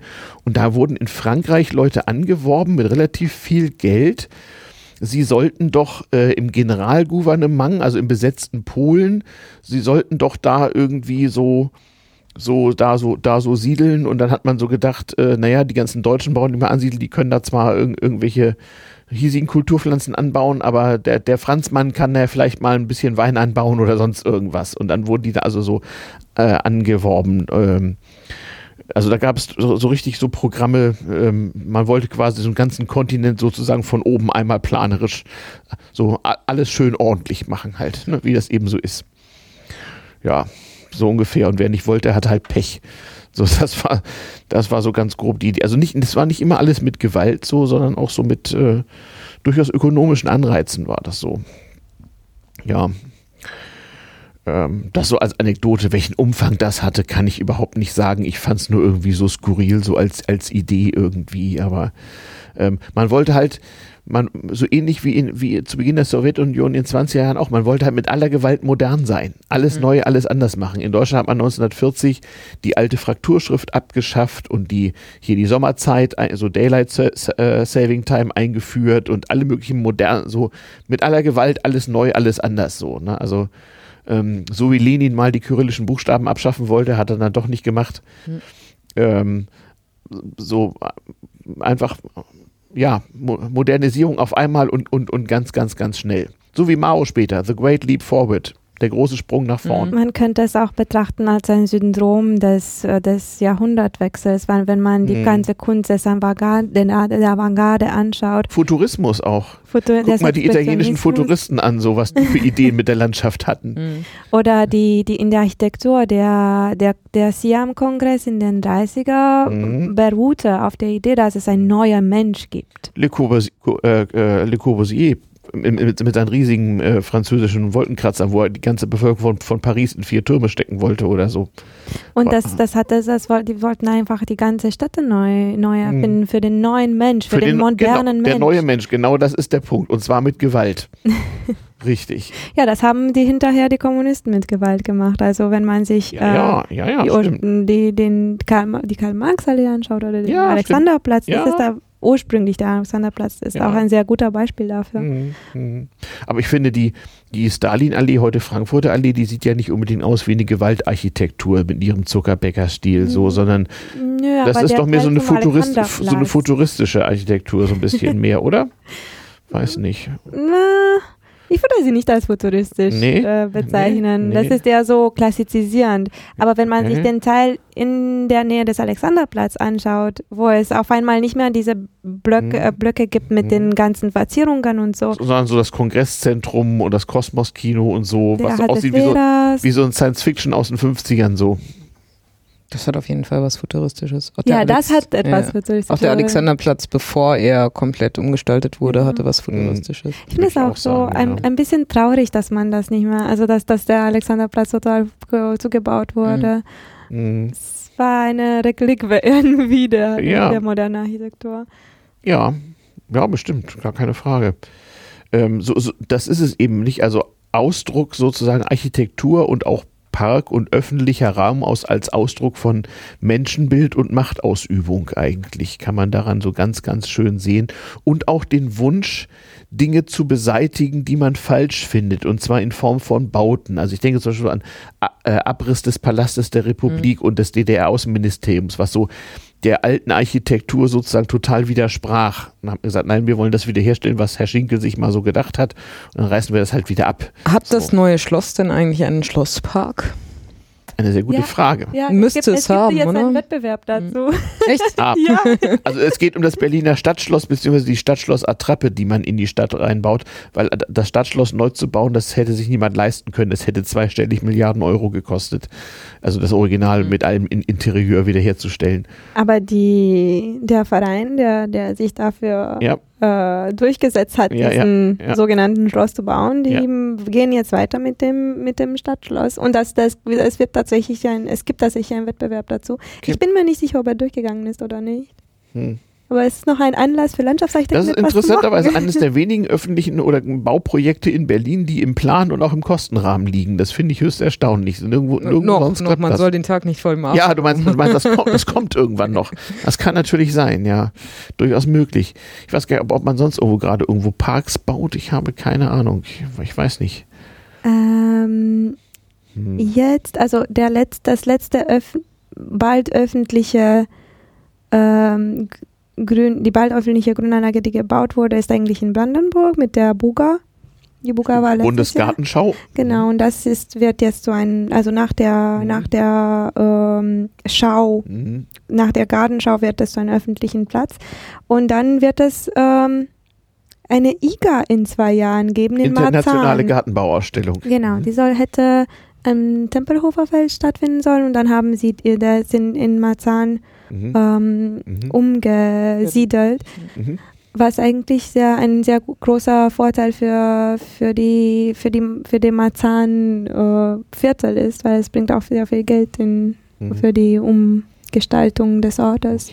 Das sind ja alles so staatliche Maßnahmen, ne? Diese Landes- und Bundesgartenschauen sind ja Teil der staatlichen Kulturpolitik, wo der Staat mit Steuergeldern sagt, so jetzt bauen wir hier mal in einem Stück Landschaft irgendwie einen Garten hin, so. Die Landesgartenschauen sind an sich eine Nachkriegsmachtzeit, die äh, als, äh, als regionale Entwicklung mhm. vorgesehen wurde. Okay. Weil man hat gesagt, okay, wir machen jetzt, wir, wir haben einen, so einen Grund, Geld zu bringen in diesen, in, in diesen unterschiedlichen Kommunen. Okay. Und äh, das wird äh, zur, auf einer Seite der, mhm. der, der Kommune Geld bringen, weil mhm. die Tickets verkaufen für den Eintritt und so. Und auf der anderen Seite bleibt es da ein Ort, der öffentlich äh, ist. Ob jetzt, jetzt noch eine eine angemessene Maßnahme ist für, für den heutigen Tag, ist das noch eine große Frage. Also gerade wenn man über die, über die vergangene Bundesgartenschau nachdenkt und überlegt. Du machst ein ganz gequältes Gesicht hier. naja, wir befassen uns äh, dort, wo ich arbeite, ja sehr stark auch in deinem mit, regionaler, in genau, mit, mit, regionaler Entwicklung in Deutschland. Das ist jetzt nicht mein Kernthema, aber mhm. da geht es vor allen Dingen um, um die Ausdünnung von, von äh, ländlichen Räumen. Und wenn man sich überlegt, wo die letzte Bundesgartenschau äh, stattgefunden hat, dann stellt man sich eben schon die Frage, ob diese Orte tatsächlich noch vor die Herausforderung, die finanzielle Herausforderung, Herausforderung gestellt werden sollten, diese Parkanlagen weiter. Du meinst, man sollte lieber die Orte abreißen und betonieren oder was? N nö, das sage ich gar nicht. Ich weiß nur nicht, ob äh, eine Bundesgartenschau, die einmal, äh, die über einen Sommer hinweg ein paar ähm, relativ betagte Touristen in diese Ortschaften äh, bringt, mhm. ähm, dauerhaft dazu beitragen kann, diese Parkanlagen, die dort entstehen, weiter weiter zu finanzieren. Ach ich glaube, so. das ist für diese ja. Kommunen eine ganz schön große Herausforderung. Ja, die Kommunen an sich bekommen auch also die, die, die Transferleistung. Leisten, ja, die, die leisten einen Teil der, des Aufwands, aber dann ein Teil des Aufwands wird von der von, von ähm, Bundes, durch, mit Bundesgeld. Trotzdem kann ich mir vorstellen, dass, dass eine Kommune ähm, sich irgendwie bessere Maßnahmen überlegen könnte, eine so ausgedünnte Kommune ähm, e, eventuell die Schule mhm. zu erhalten oder sonst was, ähm, mhm. als äh, jetzt äh, einen neuen Garten einzurichten. Aber das, mhm. jetzt werde ich politisch. Das ist ja, mach doch, ist doch erlaubt meine hier. Absicht. Wieso nicht? Wir hatten ja auch schon den ganzen Nazi-Kram und ohnehin so. Warum also? Das ist doch alles sehr politisch und die Stalin-Allee und St Stalinstadt, es werde Stadt, genau und überhaupt so. Planstädte. Ja. Magnitogorsk haben wir noch nicht erwähnt. Das ist doch, das ist doch so richtig. Wir bauen jetzt hier eine Stadt so open. Und, und zwar schnell. ja, ich meine, es ist irgendwie, irgendwie auch cool, ne? einfach mal zu sagen, so, wir bauen jetzt hier, was weiß ich was, einen Industriebetrieb und zwar in 14 Tagen. Fangt an so. ja, ist schon krass. Ja, finde ich auch. Also für die Betroffenen war das nicht so lustig, aber so im Nachhinein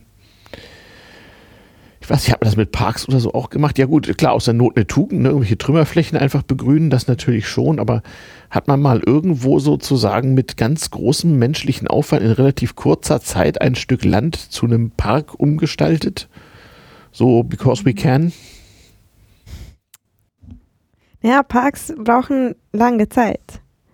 Ähm, so, du meinst, ja, okay. okay. auch, auch wenn ich, also, ähm, wenn, um einen Park so wirklich so zu Ende zu gestalten, auch wenn das niemals zu Ende ist, weil, weil Pflanzen ja, ja. leben, ja, ja, ja. dauert das mhm. jahrelang. Mhm. Äh, die, ähm, äh, Capability Brown, als er die, mhm. die Parks in die ersten englischen Parks angelegt mhm. hat, mhm. englischen Gärten eigentlich, der wusste, dass zu seiner Zeit, zu seiner Kinderzeit, hm. Äh, die nicht wirklich den, den, den, die Landschaft sehen werden, wie er hm. es geplant hat, dass hm. er seine Enkelkinder oder seine Enkel-Enkelkinder das wirklich erleben Stimmt. werden, wie die, wie die Bäume wirklich Stimmt. da sind. Parkplaner ist irgendwie frustrierend. sehr frustrierend. Und dann, ich glaube, deswegen wollten auch alle totalitären Regime das Wenn dann ganz schnell haben. Wahrscheinlich. Doch, ich glaube ja. Deshalb ist er so viel so wie, so, so, Ja, so wie Mao. 10.000 Menschen schaffen alles an einem Tag, hat er doch gesagt. So. Das ist, glaube ich, so ein bisschen der Grund irgendwie. So. Stimmt, man kann halt ums Na gut, Rollrasen, ja, kannst du machen. Hm. Ja. Kann man Bäume verpflanzen? Ja, im gewissen Rahmen auch, aber ob die dann anwachsen? Hm. Keine Ahnung. Eine Hälfte davon werden tot sein und die andere Hälfte werden ganz viel Geld aufreißen. Ja, solange du, äh, solange die Bäume dich überleben, ist es hier okay. Ja, genau. Aber das ist trotzdem. Okay. Aber ähm, wie ist es denn mit dem äh, Herr Destro in, in Bukarest? Der nimmt so viel Fläche ein und wirkt so. Gab es den schon immer? Ist der mit der Stadt mitgewachsen? Er ist tatsächlich mit der Stadt mitgewachsen. Jetzt mm, fühle ich mich sehr schuldig, weil ich nicht die genaue Geschichte von Herr Destro kenne. Ja, von meiner Heimatstadt kenne. Ähm, aber es ist tatsächlich so, dass, dass es mit zusammen mit dem Fluss des, mhm. der, der Stadt läuft, aber der Fluss ist sehr langsam und dadurch es meandriert so und es entstehen sehr viele unterschiedliche äh, Seen und mhm. einer dieser Seen ist in Herrestrau. Und der ist tatsächlich sehr groß, aber der ist nicht einer der größten Parks in Europa. Mhm. Trotzdem mhm. für, für Bukarest ist es im Vergleich zu der zu anderen Grünanlagen in, in Bukarest ein, eine massive Präsenz. Mhm. Und dadurch, dass du rumherum den, pa den, den Teich, der Teich, der, der, der See ist nicht so ein, du kannst es nicht mit, dem, mit den Augen umfassen, weil, weil er sehr meandriert. Mhm. Und wenn du von einer Seite zu der anderen gehst, dann machst du eine ganz lange Strecke, auch wenn die Fläche von dem Park eigentlich an sich nicht sehr groß ist. Ah, hat sich jetzt einer sehr geschickt überlegt. Hm. Das ist auch was sehr interessant ist in den japanischen hm. Gärten. Es hm. Sehr, sehr viele Gärten, die so nicht so viel Platz haben. Und mhm. dann machen sie die, die Wege sehr kompliziert, sodass man den Eindruck hat, dass man ganz viel. Ja, ja, das, das stimmt. Meine, meine, meine Mutter hat eine Mini-Ausgabe eines mini-japanischen Gartens, so mit winzigen Bäumchen und so komischen kleinen Flüsschen und, und jetzt, wo sie so alt ist, hat sie natürlich einen Gärtner, der sich da drin verwirklichen darf. Hm. Ja, stimmt, findet sie irgendwie gut. Da kann man auch, das sind, also ich keine Ahnung, 100 Quadratmeter, aber man, man denkt Wunder, was es da alles gibt, aber halt alles so, fehlt nur eine Modelleisenbahn so. Aber diesen Gedanken findet meine Mutter irgendwie doof. Keine Ahnung warum. Hm, interessant. Kannst ja eine U-Bahn bauen, dann sieht sie es nicht. Ja, naja, gut. Die paar Jahre, die das noch geht, wollen wir mal sehen. Wollen wir sie mal nicht ärgern, die alte Frau. So. Das ist, das ist aus den Japan-Aufenthalten geblieben, der japanische Garten. Ansonsten eigentlich nichts. Und dass ich meine Kindheit, äh, in meiner Kindheit mit Fisch ernährt wurde. Also alles andere ist eigentlich, sonst ist nichts davon geblieben. Ähm, tja, wo sind wir jetzt eigentlich? Wir haben jetzt anderthalb Stunden rum und haben mal so erzählt, wo überall auf es Beispiele gibt, wie das so mit Parks und sowas alles so ist. Eine Geschichte haben wir, glaube ich, noch nicht so doll beleuchtet, in Berlin so ein bisschen, nämlich äh, so der Park als Demokratisierungsinstrument und Symbol. In meiner Geburtsstadt Hamburg gibt es zum Beispiel einen Volkspark. Und auch hier in Berlin gibt es ja einen Volkspark Friedrichshain zum Beispiel. Im Hamburger Volkspark steht auch noch so ein Planetarium, also das größte Stück Hightech, was man sich so an 1920 so vorstellen konnte irgendwie. Das hängt ja auch immer so ein bisschen zusammen. Das heißt also, ein Park sozusagen für das gemeine Volk, für den Arbeiter und so als, als politisches Statement irgendwie. Ähm, also wie gesagt, hier in Berlin fällt mir dazu Volkspark Friedrichshain ein. Ähm, Gibt es doch bestimmt in anderen Städten auch, oder nicht? So, also als Arbeiterbewegungsding. Äh, also ich rede jetzt nicht so aus der, von der Zeit des real existierenden Sozialismus, sondern, mhm. sondern mehr so, als das so also 1880 bis 1930 so ungefähr, so wo man so als Volksbewegung, Reformbewegung Parks eingerichtet Parks eingerichtet mhm. hat. Also in Deutschland gibt es das häufiger mal ich weiß nicht, wie das in anderen Ländern ist, ob das da in großem Umfang so ist. Also in, in Schweden gibt es das regelmäßig, Folkets und Folkets Park, so irgendwo in Städten, ja. Ob das nun nur so benannt ist oder auch von Anfang an so gedacht, weiß ich nicht. Es kann natürlich auch sein, dass der, der Park, der für mhm. das Volk äh, mhm. top-down eingerichtet wurde. Mhm. Kann sein. Aber dieser Begriff Volkspark ist sehr deutsch.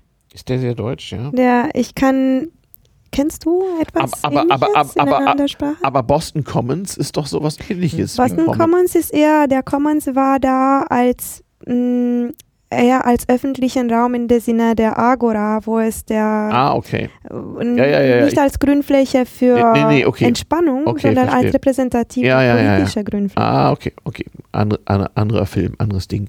Okay, also ist das tatsächlich eine, eine, eine deutsche Sache mit den Volksparks so? Interessant. Ich habe gerade. Was, was, ist, Let, was, ist, was ist Lettner Park? Ist das auch so ein Ding? Lietner. Lietner Park. Das ist der Sommerpark. Ja, ist das ja. auch so ein. Ach so, ob das ein Volkspark ist? Mhm. Ähm. Frage. Ich kenne keine, keine Übersetzung von Volkspark. Mhm. Also, okay, in Rumänisch könnte man sagen Parkul Popular, aber das klingt unglaublich kommunistisch. Und das, der Volkspark ist eigentlich kein, mhm. kein so mhm. Begriff aus den DDR-Zeiten. Nee, nee, nee. Ich habe nee. nur das, das erste Mal, wenn ich diesen Begriff gehört habe, weil es in einer Diskussion letztes Jahr bei Make City und mhm. man hat da tatsächlich ein bisschen ja. über den Ursprüngen von dem Volkspark gesprochen. Und ich habe mhm. es auch da somit erfahren, dass es, was es eigentlich ist. Also was, mhm. ich könnte keine Definition dafür geben. Ich habe sein viel zu schlechtes Gedächtnis dafür. Mhm. Ähm, aber man konnte schon bemerken, dass es eine sehr deutsche Sache ist, in der diese Bewegung zu, okay. zu ähm, also diese zu Natur, gesund, ja. gesund sein, Sport zu treiben in der in den mhm. öffentlichen Raum und mhm. zusammen mit den mit dieser mhm. Industrialisierungsprozesse ja. Ähm, ja, das kann durchaus sein. Das hat ja eine Vortradition. Also überhaupt so die Geschichte Leibesübung, Turnen und sowas war ja politisch. Das kommt ja aus, den, aus, der, aus der Zeit der deutschen Befreiung, also erste Hälfte 19. Jahrhundert. Ne? Also die Turnvereine waren politisch, demokratisch so ein bisschen. Mhm. Das haben dann die Arbeiter übernommen. Da gab es dann den Arbeiterturnverein neben dem bürgerlichen Turnverein. Die, waren ein, die einen waren politisch links, die anderen waren politisch rechts so. Und dann gab es äh, äh, dann eben auch äh, die Schrebergärten, das war eine ganz große Bewegung. Dann so diese äh, Freikörperkultur, dann so Wandervogel, also dass man so in der Natur wandern sollte und so. Das sind ja alles so Sachen äh, aus der zweiten Hälfte des 19. bis zum Beginn des 20. Jahrhunderts, also bis 1910 so ungefähr. Mhm. Ne?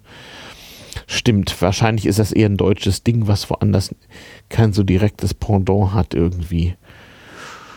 Hm. Ja, das war halt so die damalige Form des, des äh, sozialen, gesellschaftlichen Fortschritts irgendwie, den man sich im Kaiserreich auch so überlegt hat. Also was ich so, so Typ wie Wilhelm II, der wusste ja, dass moderne Zeiten sind und dass ein altes Feudalreich so nicht weitergeht und dass man Industrialisierung so anders machen muss. Und das war halt so eine der Dinge, wo, wie man eben damals gedacht hat, wo das mal so hingehen soll irgendwie. Also hm. besser wusste man es irgendwie auch nicht. Ist ja auch nicht die schlechteste Idee. Nö, nö, also, nö, nö. aber, aber, aber es war eben, wie du sagst, so top-down, eben so von mhm. oben gedacht. Also mhm. die Idee, dass man das so qua Bürgerbeteiligung von unten organisieren könnte, das, äh, da meinte man, da können auf keinen Fall was Gutes bei rauskommen, das soll man mal schön sein lassen. So. Ich glaube auch, dass auch wenn man über Top-Down-Prozesse spricht, dann ist es trotzdem immer, kommt es von, von irgendwo her. Und mhm. in dem Sinne ist es auch mhm. eine Widerspiegelung der der, mhm. der Prinzipien oder der, der Werte einer Gesellschaft, auch wenn, wenn sie von, mhm. wenn äh, es umgekehrt passiert. Und mhm. diese Entwicklung des Volksparks aus den Sport, aus, aus mhm. dieser Tendenz, so mhm. Gesundheit, Sportvereine und so weiter, mhm für mich ist das ziemlich repräsentativ dafür. Ich weiß nicht, ob ich mhm. recht habe. Es könnte sein, dass ich mich total täusche. Ich meine, die Frage ist natürlich auch, wie, wenn in einer Stadt wie Berlin, wenn da plötzlich jemand ankam und sagt, äh, sagte, ähm, top down, wir machen jetzt hier einen Park, mhm. dann äh, weiß ich nicht, ob diejenigen, die äh, auf dieser Fläche, die da freigemacht werden sollte für den Park, das unbedingt äh, gerne gesehen haben, dass äh, dort ein Park entsteht. Also die Geschichte ist später. Also zu Kaiserszeiten hätte man jetzt nicht unbedingt gesagt, hier alles abreißen, Park hinmachen machen. Die Nazis haben das gemacht. Äh, gnadenlos, mhm. völlig egal. Äh, aber ähm, zu Kaiser Wilhelms Zeiten hattest du ja auch als, auch als relativ sozial schwacher Bürger immerhin Rechte. Du warst zwar in so eine Klassen äh, äh, eingeteilt und deine Wählerstimme war weniger wert als die vom reichen Mann, aber du warst ja kein rechtloses Individuum. Also der Rechtsstaat war ja schon 100 Jahre alt zu der mhm. Zeit. Das heißt, du konntest dich auch gegen so staatliche Maßnahmen wehren.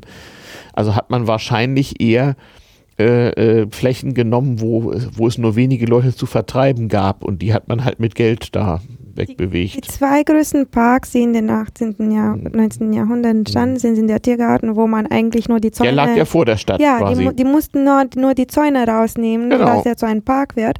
Und der Volkspark Friedrichshain, der mhm. von Friedrich ge gemacht wurde. Und mhm. der war auch nicht in einem bewohnten Gebiet. Also man musste nichts dafür abreißen. Okay. Eigentlich zu der Größe der Stadt mhm. waren das ziemlich massive Grün Grünflächen. Stimmt.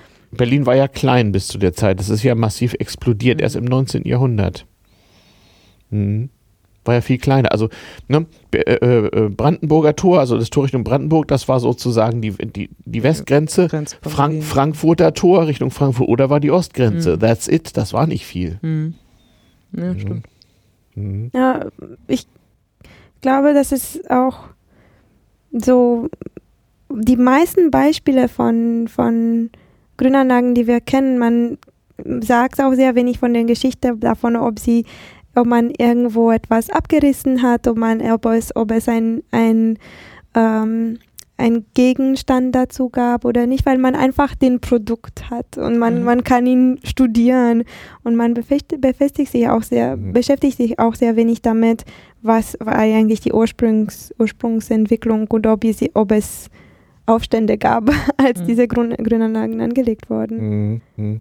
Das, das eigentlich nicht. Also ich kann mich nicht erinnern, irgendwo mal was von sozialen Konflikten im, im, äh, wegen Einrichtung öffentlicher Grünanlagen. Also eher im Gegenteil. Eher im Gegenteil, würde ich sagen, ja. Naja, es gab in der Weimarer Republik war natürlich, äh, was weiß ich was, so die politischen Gegensätze wurden dort natürlich ausgetragen. Also äh, was weiß ich was, die Nazis haben natürlich versucht, die Arbeiter im Volkspark Friedrichshain möglichst oft zu verprügeln und umgekehrt. Aber das war dann mehr so die Endzeit der 20er Jahre, so, so kurzzeitig. Der hieß dann auch Horst Wessel Park, selbstverständlich anschließend. Und dann wieder Volkspark Friedrichshain. Wie hieß es nochmal? Horst Wessel Park. Das war so ein, war so ein, ein, ein, so ein Nazi-Märtyrer, der irgendwann 1930 erschlagen worden war und nachdem alles Mögliche benannt wurde, weil man halt so Märtyrer brauchte, halt eben so. War, es gibt auch ein Horst Wessel-Lied. Genau, das gibt es heute noch, genau. Genau, das Ding irgendwelche Nazis zu irgendwelchen Anlässen und das ist nicht besonders gern gesehen. Also es wird bestimmt nicht, es wird bestimmt nicht im öffentlichen Radio gespielt, kann ich dir versichern. Ich weiß gar nicht, ob es offiziell verboten ist, aber das ist einfach politisch, äh, es geht nicht. Das ist so, so, ein geht gar nicht. Ein No-Go sozusagen. Ähm, tja, keine Ahnung. Aber nee, ich glaube, so, so mit der Art sozialen Konflikten war es irgendwie nicht versehen. Würde ich nicht sagen. Gab es sind euch Beispiele bekannt von so Protesten gegen Zugangskontrollen in Parks? Ich weiß, in anderen europäischen Ländern gab es das. Aus England habe ich es euch, euch erzählt. Ich meine auch aus Belgien oder Frankreich sowas mal gehört zu haben, dass da Leute sich sozusagen den öffentlichen Zugang zu Parks erstritten haben, die sozusagen nicht für jeden zugänglich war, waren. Aber wisst ihr was davon? Keine. Irgendwie It rings a bell, aber ich weiß nicht genau. Mhm. Ich, ich, ich meine nämlich auch, also es gab offenbar durchaus mal äh, äh, Proteste dagegen, dass man da halt nicht sein durfte. Einfach, ne? Ich habe übrigens ein Beispiel von, äh, mhm. von, von Proteste gegen, ähm, gegen ähm, Parks, die angebaut mhm. werden. Mhm. Und das ist äh, wieder in Bukarest. Ah, okay. Gehen wir zurück nach Rumänien. Okay. Äh, es geht um, äh, also in diesem sogenannten Civic Center in, mhm. in Bukarest, wo der, der Haus des Parlaments ist, mhm. der Haus des Volkes und jetzt das Haus des Parlaments. Das also dieser Riesenpalast, der das ja, mitten genau, in der Stadt steht. Das, mhm. das, das von Ceausescu ge ge gebaut wurde. Mhm. Im Hinterhof davon, dann gibt es noch einen riesigen Hinterhof. Also nicht nur der Palast ist riesig, es ist ein riesigen Hinterhof, wo es nicht nichts ist. Mhm. Und ähm, es gab viele um, um, unterschiedliche Planungs- äh, Versuche dazu. Mhm. Der, der ein guter, Be also ein Beispiel dafür war ein, ein Wettbewerb in 2000, der hieß Bukarest 2000. Nee, mhm. der war in 96, Entschuldigung. Mhm. Der Wettbewerb war in 96 und hieß mhm. Bukarest 2000. Mhm. Und ähm, man äh, wollte den ganzen Areal neu gestalten. Und eigentlich die, die Wettbewerbsergebnisse äh, waren sehr gut, die waren sehr so, die hatten viel Leben drin. In der Zwischenzeit ist das alles ähm, konnte man das nicht finanzieren, ist das gefallen. Der politische Apparat zu dem Moment war viel zu zerbrechlich, um das, mhm. äh, um, um, so ein, eine Sache durchmachen zu können. Mhm. Und jetzt wird die Kathedrale, die, Ortho, die erste Ortho, überhaupt erste orthodoxe Kathedrale in der Welt dort gebaut, die unglaublich groß ist, die an seiner Seite. Und dann gibt es einen Park rumherum. Ich glaube, das machen jetzt alle Postsoziale. Ich war gerade in, in Georgien, da haben sie auch die, die größte was weiß ich, orthodoxe Kathedrale gebaut. Die, die mhm. Russen haben ja auch aber in, in Kathedrale, Moskau Kathedrale ist nicht ein, also eine Kathedrale ist nicht ein Typus, das in der Architektur der orthodoxen Kirche gibt. Das gibt's okay. nicht. Ne? Nee, also das, das ist was Neues Westliches. Das äh, haben sie sich abgeguckt. Okay. Genau. Das, eine orthodoxe so Kirche ist ja eigentlich eher so eher so viereckig äh, und, zum, und, und ja. zum Stehen. Ähm. Also das Konzept Kathedrale ist dieser Glaubensrichtung eigentlich fremd. Das ist dann als Repräsentationsobjekt. Nee, die genau. Idee ist, dass in der in der in der orthodoxen Architektur gibt es eher so kleine kleine, äh, sehr mod modeste Einrichtung, die eher dich, also es ist eher daran gerichtet. Aber die, die Christus-Erlöser-Kathedrale in Moskau heißt auch Kathedrale, ist auch quadratisch und ist einfach eine riesige orthodoxe Kirche. Tja. Und genau das gleiche haben sie in Tiflis gemacht und das machen sie jetzt auch in Rumänien. Echt? Ja, und da gibt es halt, also ja. und, und die Sache ist, dass eigentlich von der Stadtplanungs, von den, von, von einem Stadtplanungsansichtspunkt ähm, her mhm. ist es extrem schadend. Das hat keinen Anschluss zu dem Straßensystem, das hat kein, keine, keinen Weg zu funktionieren als Ort in der Stadt, dass es Leben bekommt, dass mhm. es irgendwie Funktionen drumherum kriegt, außer deren, mhm. den Leute, die Kerzen verkaufen oder weiß ich was. Also es, es ist einfach, es wird tot sein und diese ja. ganzen grüne Fläche wird äh, ohne, ohne Farbe, hm. ohne Leben, ohne, und das ist eine grüne Fläche in einer Kirche. Ich meine, das, das, stell dir vor, Badminton zu spielen, hm. neben der Kathedrale der. Mhm. Apropos, aber interessant, wo du sagst Kirche. Wir haben noch nicht über Friedhöfe gesprochen die sind, sind ja auch Parks und können auch als solche benutzt werden. Also je nach Kultur. Ich finde das immer so klasse, wenn man in, wenn man in Polen zu irgendwelchen religiösen Feiertagen irgendwie so zu Besuch ist, wie die dann alle auf den Friedhof gehen und nicht bloß wie in Russland da irgendwie ein bisschen Schnaps über den, äh, über den Gräbern ausgießen, sondern in Polen zum Beispiel an Allerheiligen, da ist echt Volksfest. Da sind da Würstchenbuden auf dem Friedhof und, und hast du nicht gesehen und da ist richtig was los. Glühweinverkauf und, und ich weiß nicht was alles und, und, und, äh, ja, man. Äh ich habe auch mal gehört, in Dänemark werden die Friedhöfe wieder freigemacht als Parkflächen. Denn ähm, weil man sich halt sagt, die, die, das ist irrational, diese Friedhöfe, die, diese Flächen von Friedhöfen quasi, quasi ähm, ja, so pietätvoll zu behandeln. Mhm, so einzuzäunen ähm, halt. Genau, und mhm. stattdessen kann man da ja auch grillen. Also in, also in, Deutschland, also in Berlin sind sie ja zugänglich, kannst da hingehen, ist halt nee, nur... Grillen darfst ist halt, ist halt nur nichts los. Also, äh, nee, ja. eher nicht. Jetzt, jetzt ein Barbecue auf dem Friedhof. Einer der beliebtesten Schlenderorte in der Boston metropolitanischen Zone ist eigentlich der Friedhof in... Ähm, nicht in Cambridge, sondern in der Stadt daneben, die ich habe vergessen, wie die heißt. Ähm, aber es ist in der Nähe von Cambridge. Du hast bei Harvard studiert mal, ne? Irgendwie. Ja, und genau. da war ich auch oft auf diesem Park, ja, der eigentlich ja, ein ja, ja. ist. ja, genau. Na gut, aber die Amis haben doch ein entspanntes Verhältnis zu Friedhöfen, also eigentlich. Es ist auch sehr besonders, weil es auch mit vielen, so mit vielen Statuen sind. Das sind viele Leute, die dort, äh, viele bekannte Leute, die mhm. dort begraben wurden. Père Lachaise in, in Paris ist doch auch so, oder? Da, ja. da war es viel mehr bebaut. Das hat nicht so viele, mhm. so viel Grünflächen. Ach so, okay. Das ist der, der dieser, dieser Friedhof, ich habe vergessen, wie der heißt, tut mir leid. Ähm, mhm. Der ist auf einem Hügel und mit ganz großen Bäumen, so millenären Bäumen, Platanen und so. Und ähm, ein, manchmal hast du so eine Statue oder eine Krypta, aber das ist nicht so eins neben dem anderen. Und deshalb ist es wirklich auch wie ein Park empfunden und viele mhm. Leute schlendern einfach durch, ohne mhm. sich den Frage zu stellen, ach, ich bin in einem Friedhof und äh, mhm. sollte ich hier vielleicht nicht es sein. Es gibt ja auch öfter mal so, so alte Friedhöfe, die so aufgelassen sind, wo noch so ein paar Grabsteine stehen, die aber im Grunde als solche nicht mehr in Benutzung sind, wo man halt so drin rumläuft irgendwie. Mhm aus Göttingen ist mir sowas in Erinnerung, da gibt es sowas in der, in, in der Innenstadt so oder aber auch so in Berlin gibt es natürlich auch so Friedhöfe, die so die so, so fast schon Touristenattraktionen sind. In der, Berg, sind so. in der Bergmannstraße, am Hallischen Tor gibt ja, auch noch einen. Oder Dorotheen, Friedhof, so ist doch so ein bisschen so. Oder so, oder so auf dem Kreuzberg da mit dem Denkmal da oben. So. Dort gibt es einen, da, da gibt's, äh, Da ist auch ein Friedhof unter anderem irgendwie, aber frag, okay. frag mich nicht nach Details. Keine Ahnung. Ist zu ja, lange her, dass ich da mal war. Ein kleines mm. Schwer, also relativ, relativ schwer zu sagen. Also das ist ja auch noch so ein, ja, genau, da ist halt die Frage, darf man da hin oder nicht oder wer darf da hin und was darf man da machen und was nicht. Ist ja auch so, so, so, so ein Kulturding irgendwie. Hm. Ich glaube, in bestimmten Kulturen ist es so, dass sobald du den Friedhof ein, reingehst, dann musst du einfach das, dich vor, deinen, vor den Leuten, die gestorben sind, verbeugen und mhm. ganz ruhig sein, nichts, mhm. nichts zu machen eigentlich. Und mhm. Ja, aber es gibt auch viele, viele, viele Gegenden, wo man, also, äh, was weiß ich, da sehr wohl Partys machen darf, solange die Toten mitfeiern dürfen. So, mhm. so was ich hier, so Me Mexiko oder auch so, so, wo du sagst, Tiflis in Georgien machen die es doch auch, zumindest zu so Namenstagen und sonst irgendwie. Da wird doch neben dem Grab des betreffenden Verstorbenen erstmal ordentlich gegrillt und äh, der kriegt, kriegt, kriegt ordentlich Wein ab und alles, alle sind raketenvoll und äh, laufen dann wieder nach Hause. Ich weiß So. nicht dabei. Doch, glaub schon. So, Kann oder, gut sein. oder in Russland siehst du das auch manchmal, so eine Gruppe von Opis, die so Ja. am, am Todestag eines verstorbenen Kumpels da irgendwie eine Flasche Wodka. Flasche Wodka leeren und der kriegt auch einen ab. So. Ja, wobei das macht man in Rumänien auch, ne, auf den Verstorbenen trinken und sich dann selbst dann hinter die. Ich glaube, es Birne hängt ab kippen. von der Familie. Ko- ko- Kommt auch an, wo in Rumänien, glaube ich.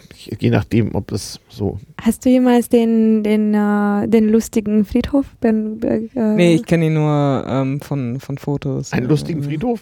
Ja, das ist, äh, es, es ist in, in Maramuresch, im nördlichen Mhm. Teil des Ja, Landes ja. und äh, es ist in einem ähm, Dorf, der heißt Mhm. Und dort gibt es die Tradition, tatsächlich jeden Grabstein, Mhm. ein, das, die sind alle aus Holz Mhm. und die werden, äh, das, das Holz wird so ge, geschliffen, dass Mhm. es äh, ein, eine Anekdote aus dem Leben des, des, Ah. des, des Verstorbenen erzählt und manchmal gibt es auch so eine kleine Poesie dran Mhm. und die sind sehr, sehr farbig, also mit so starken Rot und Blau und äh, so. Also eigentlich ganz cool so irgendwie. der ist sehr Mhm. lustig. So wie unser einer sich schön. überlegt, dass man RFID-Chips in die Grabsteine einbauen könnte und Hologramme und irgendwelche seltsamen Äh, in etwa, ja. Dinge, Simulationen. So, ja, also will eigentlich, ich haben. ja, auf meinem Grabstein soll ja auch Game Over stehen, aber das äh, werden wir ja sehen. Und das kann man immer schwer kontrollieren hinterher. Ja, aber das ist doch eigentlich eine Geschäftsidee, genau. Der lustige Friedhof, so. Mhm. Genau. Also das, ähm, ja, vielleicht. Wir sollten ein, eine, ein Geschäft starten. Ja, ein Game-Over-Geschäft. Ich, ich weiß gar nicht, ob äh, der Betrieb kommerzielle Friedhöfe in Deutschland erlaubt ist. Ich glaube, ich glaube, da ist in Deutschland der, der Kapitalismus Was ist, ausgeschaltet. denn, was ist denn mit diesen ähm, Friedwäldern? Das, ist Friedwälder. Das nicht kommerziell? Ist, ist es das wirklich? Ich glaube Ja, nicht. doch, ich glaube Echt? nämlich schon, dass man sich da den Platz sehr kaufen muss und irgendwer wird diesen Ja, du, du, Friedwald du musst ja auch, haben. auch Grabsteine Ja, ja, aber ich kaufen glaube, in jemand wird, äh, die Friedwälder werden ja nicht von den Städten betrieben oder von den Kommunen. Ich glaube, aber der Wald ist meistens staatlich. Ist das so? Ja, kann sein. Ich weiß nicht. Müssen Also wir mal nachgucken. Ja, mal. also, also, ja, genau, Friedwälder und lustige Friedhöfe, sehr gute Idee. Da brauche ich unbedingt einen Link zum lustigen Friedhof. Friedhöfe. So, sehr schön. Also wir schreiben hier noch ganz analog mit Bleistift das auf, damit ihr auch schöne Shownotes habt, liebe das ist so ein bisschen Hörer. blöd, dass man hier keinen Empfang hat, weil sonst würde man sofort nachgucken. Ja, Hey, das, bist du oldschool. Ja, das, das Soundlab, ja, das, das, das kann man auch durchaus diskutieren. Ähm, das ist ja auch so, da gibt es auch so zwei Podcaster-Kirchen und manchmal auch so Podcaster, die untereinander streiten. Einer muss ständig im Internet surfen, während er podcastet und wird vom anderen dafür ständig beschimpft. Also das ist recht verschieden. Aber da hier eben auch Musik gemacht wird und sonst, wie haben wir gesagt, so hier ist so Handy aus und nö und gar nicht und hm und also man könnte das machen, man könnte von da ein Kabel ziehen, da hinten blinkt's ja, da gibt es ja Netz, aber hey. Ich finde das erfrischend, weil jedes Mal, wenn ich mich hier mit jemandem unterhalte, vielleicht musst du, du, du unterhältst dich nicht unbedingt, um die genaue Antwort zu halten, sondern zu verstehen, was der Blick des anderen ist auf dem Thema. Und wenn, wenn immer dir die Person den Handy rausnimmt und sagst, warte mal, ich google das und ich werde das aus, au- herausfinden, Hm. wo bleibt diese Zeit, wo du vielleicht dir das in, separat von außerhalb der Gesellschaft dir vornimmst, das zu untersuchen? Hm. Ja. Ruth ist ja so, ah, Mensch. Ja, Ich das, mag es trotzdem. ja, stimmt. Ist halt, ist, ist halt, ist halt irgendwie praktisch. Und klar, warum nicht? Wenn man so irgendwo- lang geht, wäre es natürlich praktisch, wenn man irgendwie so einen 2D-Code auf dem Grabstein hätte, wo so pling, wo die dann meinen IMDb-Eintrag sehen könnten oder irgend sowas. Das hätte doch irgendwie ein bisschen so. Wäre keine dumme Idee. Und wie gesagt, draußen gibt es ja nicht unseren Zugang zum Interplanetary File System. Ähm, IPFS könnt ihr googeln, da könnte man sich ja auch ewig verewigen. So. Da könnten wir diesen Podcast hochladen und der wäre dann da. Hätte doch was. Ja, und dann werden wir, werden alle wissen, wenn wir etwas Falsches gesagt haben. Das sowieso. Das ist der Nachteil der heutigen Zeit. Also dem, dem kannst du nicht mehr entrinnen. Man wird dir das in vielen Jahren vorspielen und sagen, ah, und wenn erstmal irgendeine artifizielle Superintelligenz unsere ganzen Podcasts analysiert hat, wird sie sagen, ah, Frau Dobrescu, sehr interessant. Sie haben doch dann und dann da und da so und so. Genau. Oder was weiß ich, du gehst aus der Tür und sagst, ah, ich glaube, Sie wollen heute einen lustigen Friedhof besuchen. Oder so. Oder ich sage das voraus. Oder du betriffst einen Supermarkt und ein freundlicher Angestellter sagt, äh, was weiß ich was, die ASI sagt voraus, dass sie folgende Tüte haben wollen, bitteschön. Kann ja alles passieren. Wer weiß. Wir sind jetzt, jetzt äh, habe ich den Eindruck, dass wir so isoliert sind hier in diesem Raum unter dem Fluss und so, dass, dass wenn wir rausgehen, da, da könnte alles möglich sein. Ja, na klar. Die Welt ist zu ist, Ende ist gegangen. das Raumschiff eigentlich auch ein Park? Ja, ich antworte das CBS. Ja, ist, ja, wir haben ein Arboretum. Ja, es, ist, es hat nur wenige Quadratmeter, aber es gibt eins, tatsächlich. Weil auch in so einem Raumschiff muss es ja so ein bisschen so, so, so Und warum? Naja, so statt Holodeck so ein bisschen Erholung der Besatzung mhm. und so. Ne? Und wer hat das entschieden bei euch? Also in, ja, das, das niemand kann hier sagen, wer hier etwas entschieden hat oder ob es überhaupt eine Entscheidung gibt. Dieses Raumschiff entscheidet manche Dinge ja auch selber oder auch nicht. Also das, das weiß man nicht, das kann man nicht wissen. Nein. Also es gibt aber Hauptfeinde denn natürlich der Besatzungsmitglieder. Ne? Tageslicht, Sauerstoff, also Frischluft mhm. und koffeinfreie Getränke. Das geht natürlich überhaupt nicht. Ja. Es gibt ja die, die Lichtabsaugung. Da war auch das Bier im Automaten aus. Er, ja, wollte, der er wollte mir nur der, koffeinhaltige Der, Repli der Replikator war kaputt. Ja. ja. keine Ahnung. Aber wenn hier irgendwo, irgendwo zu viel Licht ist und jemand ein Fenster aufgelassen hat, dann spricht man von einem Photonenleck hier. Das muss natürlich gestopft werden. Ja, ja, ganz wichtig. So gesehen, ja, ein Park, ja klar, wir gestalten uns hier unsere eigene sehr merkwürdige Welt so irgendwie. Was ist eigentlich so ein Balkon im eigentlichen Sinne auch ein Park, wenn man Nein. Nein, okay. Im Land, in La, im Land, Landschaft. Klare, so, so, so klare also, Antwort. Solange, solange ich es nicht gestalten darf und nicht Geld dafür kriegen darf, ist es kein, kein Park. Park. Okay. Aber von der Idee her ist doch dasselbe. Bist du eigentlich eine hochbezahlte, Jahrzehnte ausgebuchte Landschaftsarchitektin? Oh ja, ja. Ich, äh, ich habe alle Kunden sind, äh, suchen mich aus und ich bin so reich, dass, äh, dass ah, ich ja. den ganzen Raumschiff jetzt in die Luft dafür bezahlen könnte, in die Luft zu bringen. Okay. Aha. So, so. So, so. Weiß ja nicht, was man so, was, was so das Geschäftsmodell ist bei sowas, keine Ahnung. Also es gibt doch so deutsche Architekten, die in China so ganz, ganze Städte nach deutschem Vorbild so das komplett Das macht sogar der, der Sohn von Speer macht das. Ja, stimmt, Albert Speer Junior. Ne? Genau, genau. Und auch der Gerkan, der den Hauptbahnhof verbrochen hat, der hat auch in China, in China eine Stadt gebaut, komplett, ja. ja das, aber ich, ist das nicht irgendwie der Traum eines jeden Architekten, so ein komplettes... Ich hätte auch gedacht, dass es ein Traum, mein Traum gewesen sein sollte. Aber als ich dort war und dort gearbeitet habe, habe ich auch entdeckt, dass es sehr viele, ähm, dass es ein bisschen bitter ist. Weil wenn du in der La also vor den Tatsachen bist, wo ein ganzes, man, man gibt dir 10 Hektar, in denen du ein neues ähm, eine neue, nicht eine neue Stadt, sondern eine neue Gemeinschaft bauen sollst. Es gibt nichts, der ganze, die, der ganze Topografie wird abgerissen. Mhm. Ähm, es gibt keine, keine, keinen Bezug zu der Kultur des Ortes. Mhm. Äh, es gibt auch keinen Respekt vor, vor dem, was du empfiehl, empfehlst. Also nicht, ich meine nicht ich, sondern mhm. die Leute, mit denen ich arbeite. Mhm. Ähm, und, und das macht es ein bisschen eigentlich nicht so ideal. Okay. Und die meisten, ist also kein so schönes Gefühl, eine Stadt von, aus, vom Scratch zu bauen. So. Weil wenn es von Scratch ist, dann heißt es wirklich, dass es überhaupt nicht gibt, dass, dass es irgendwie an Menschlichkeit verbindet. Mhm. Diese ganze, also wir, müssten, wir mussten fast überall die, denselben, die, also nicht denselben, sondern wir haben immer versucht, etwas Besonderes zu machen, aber die Kunden bis zuletzt wollten dieselbe Sache. Mhm. Und äh, nicht nur, dass sie dieselbe Sache wollten, aber es gab da auch keinen Respekt davor vor den, den Leuten, die in der Umgebung gewohnt haben oder vor den Leuten, für den man die, die Häuser abgebrochen hat, um dieses Land zu kriegen. Ach so. Und dann ist das echt. Also nicht äh, etwa grüne Wiese, sondern da stand irgendwas und hat mir gesagt, so hier abhauen, planieren und. Ja. Und planieren, ich spreche nicht von planieren, so hier gibt es ein kleines Dings, wir machen es, äh, wir machen es nein, eben, nein, sondern, sondern Berge versetzen so. Genau. Und ja. das, das, das macht einem wirklich, wenn man, man in China gibt, gibt es ganz oft, spricht man von, ach, wir werden grün sein und wir wollen nachhaltig sein und mhm. so.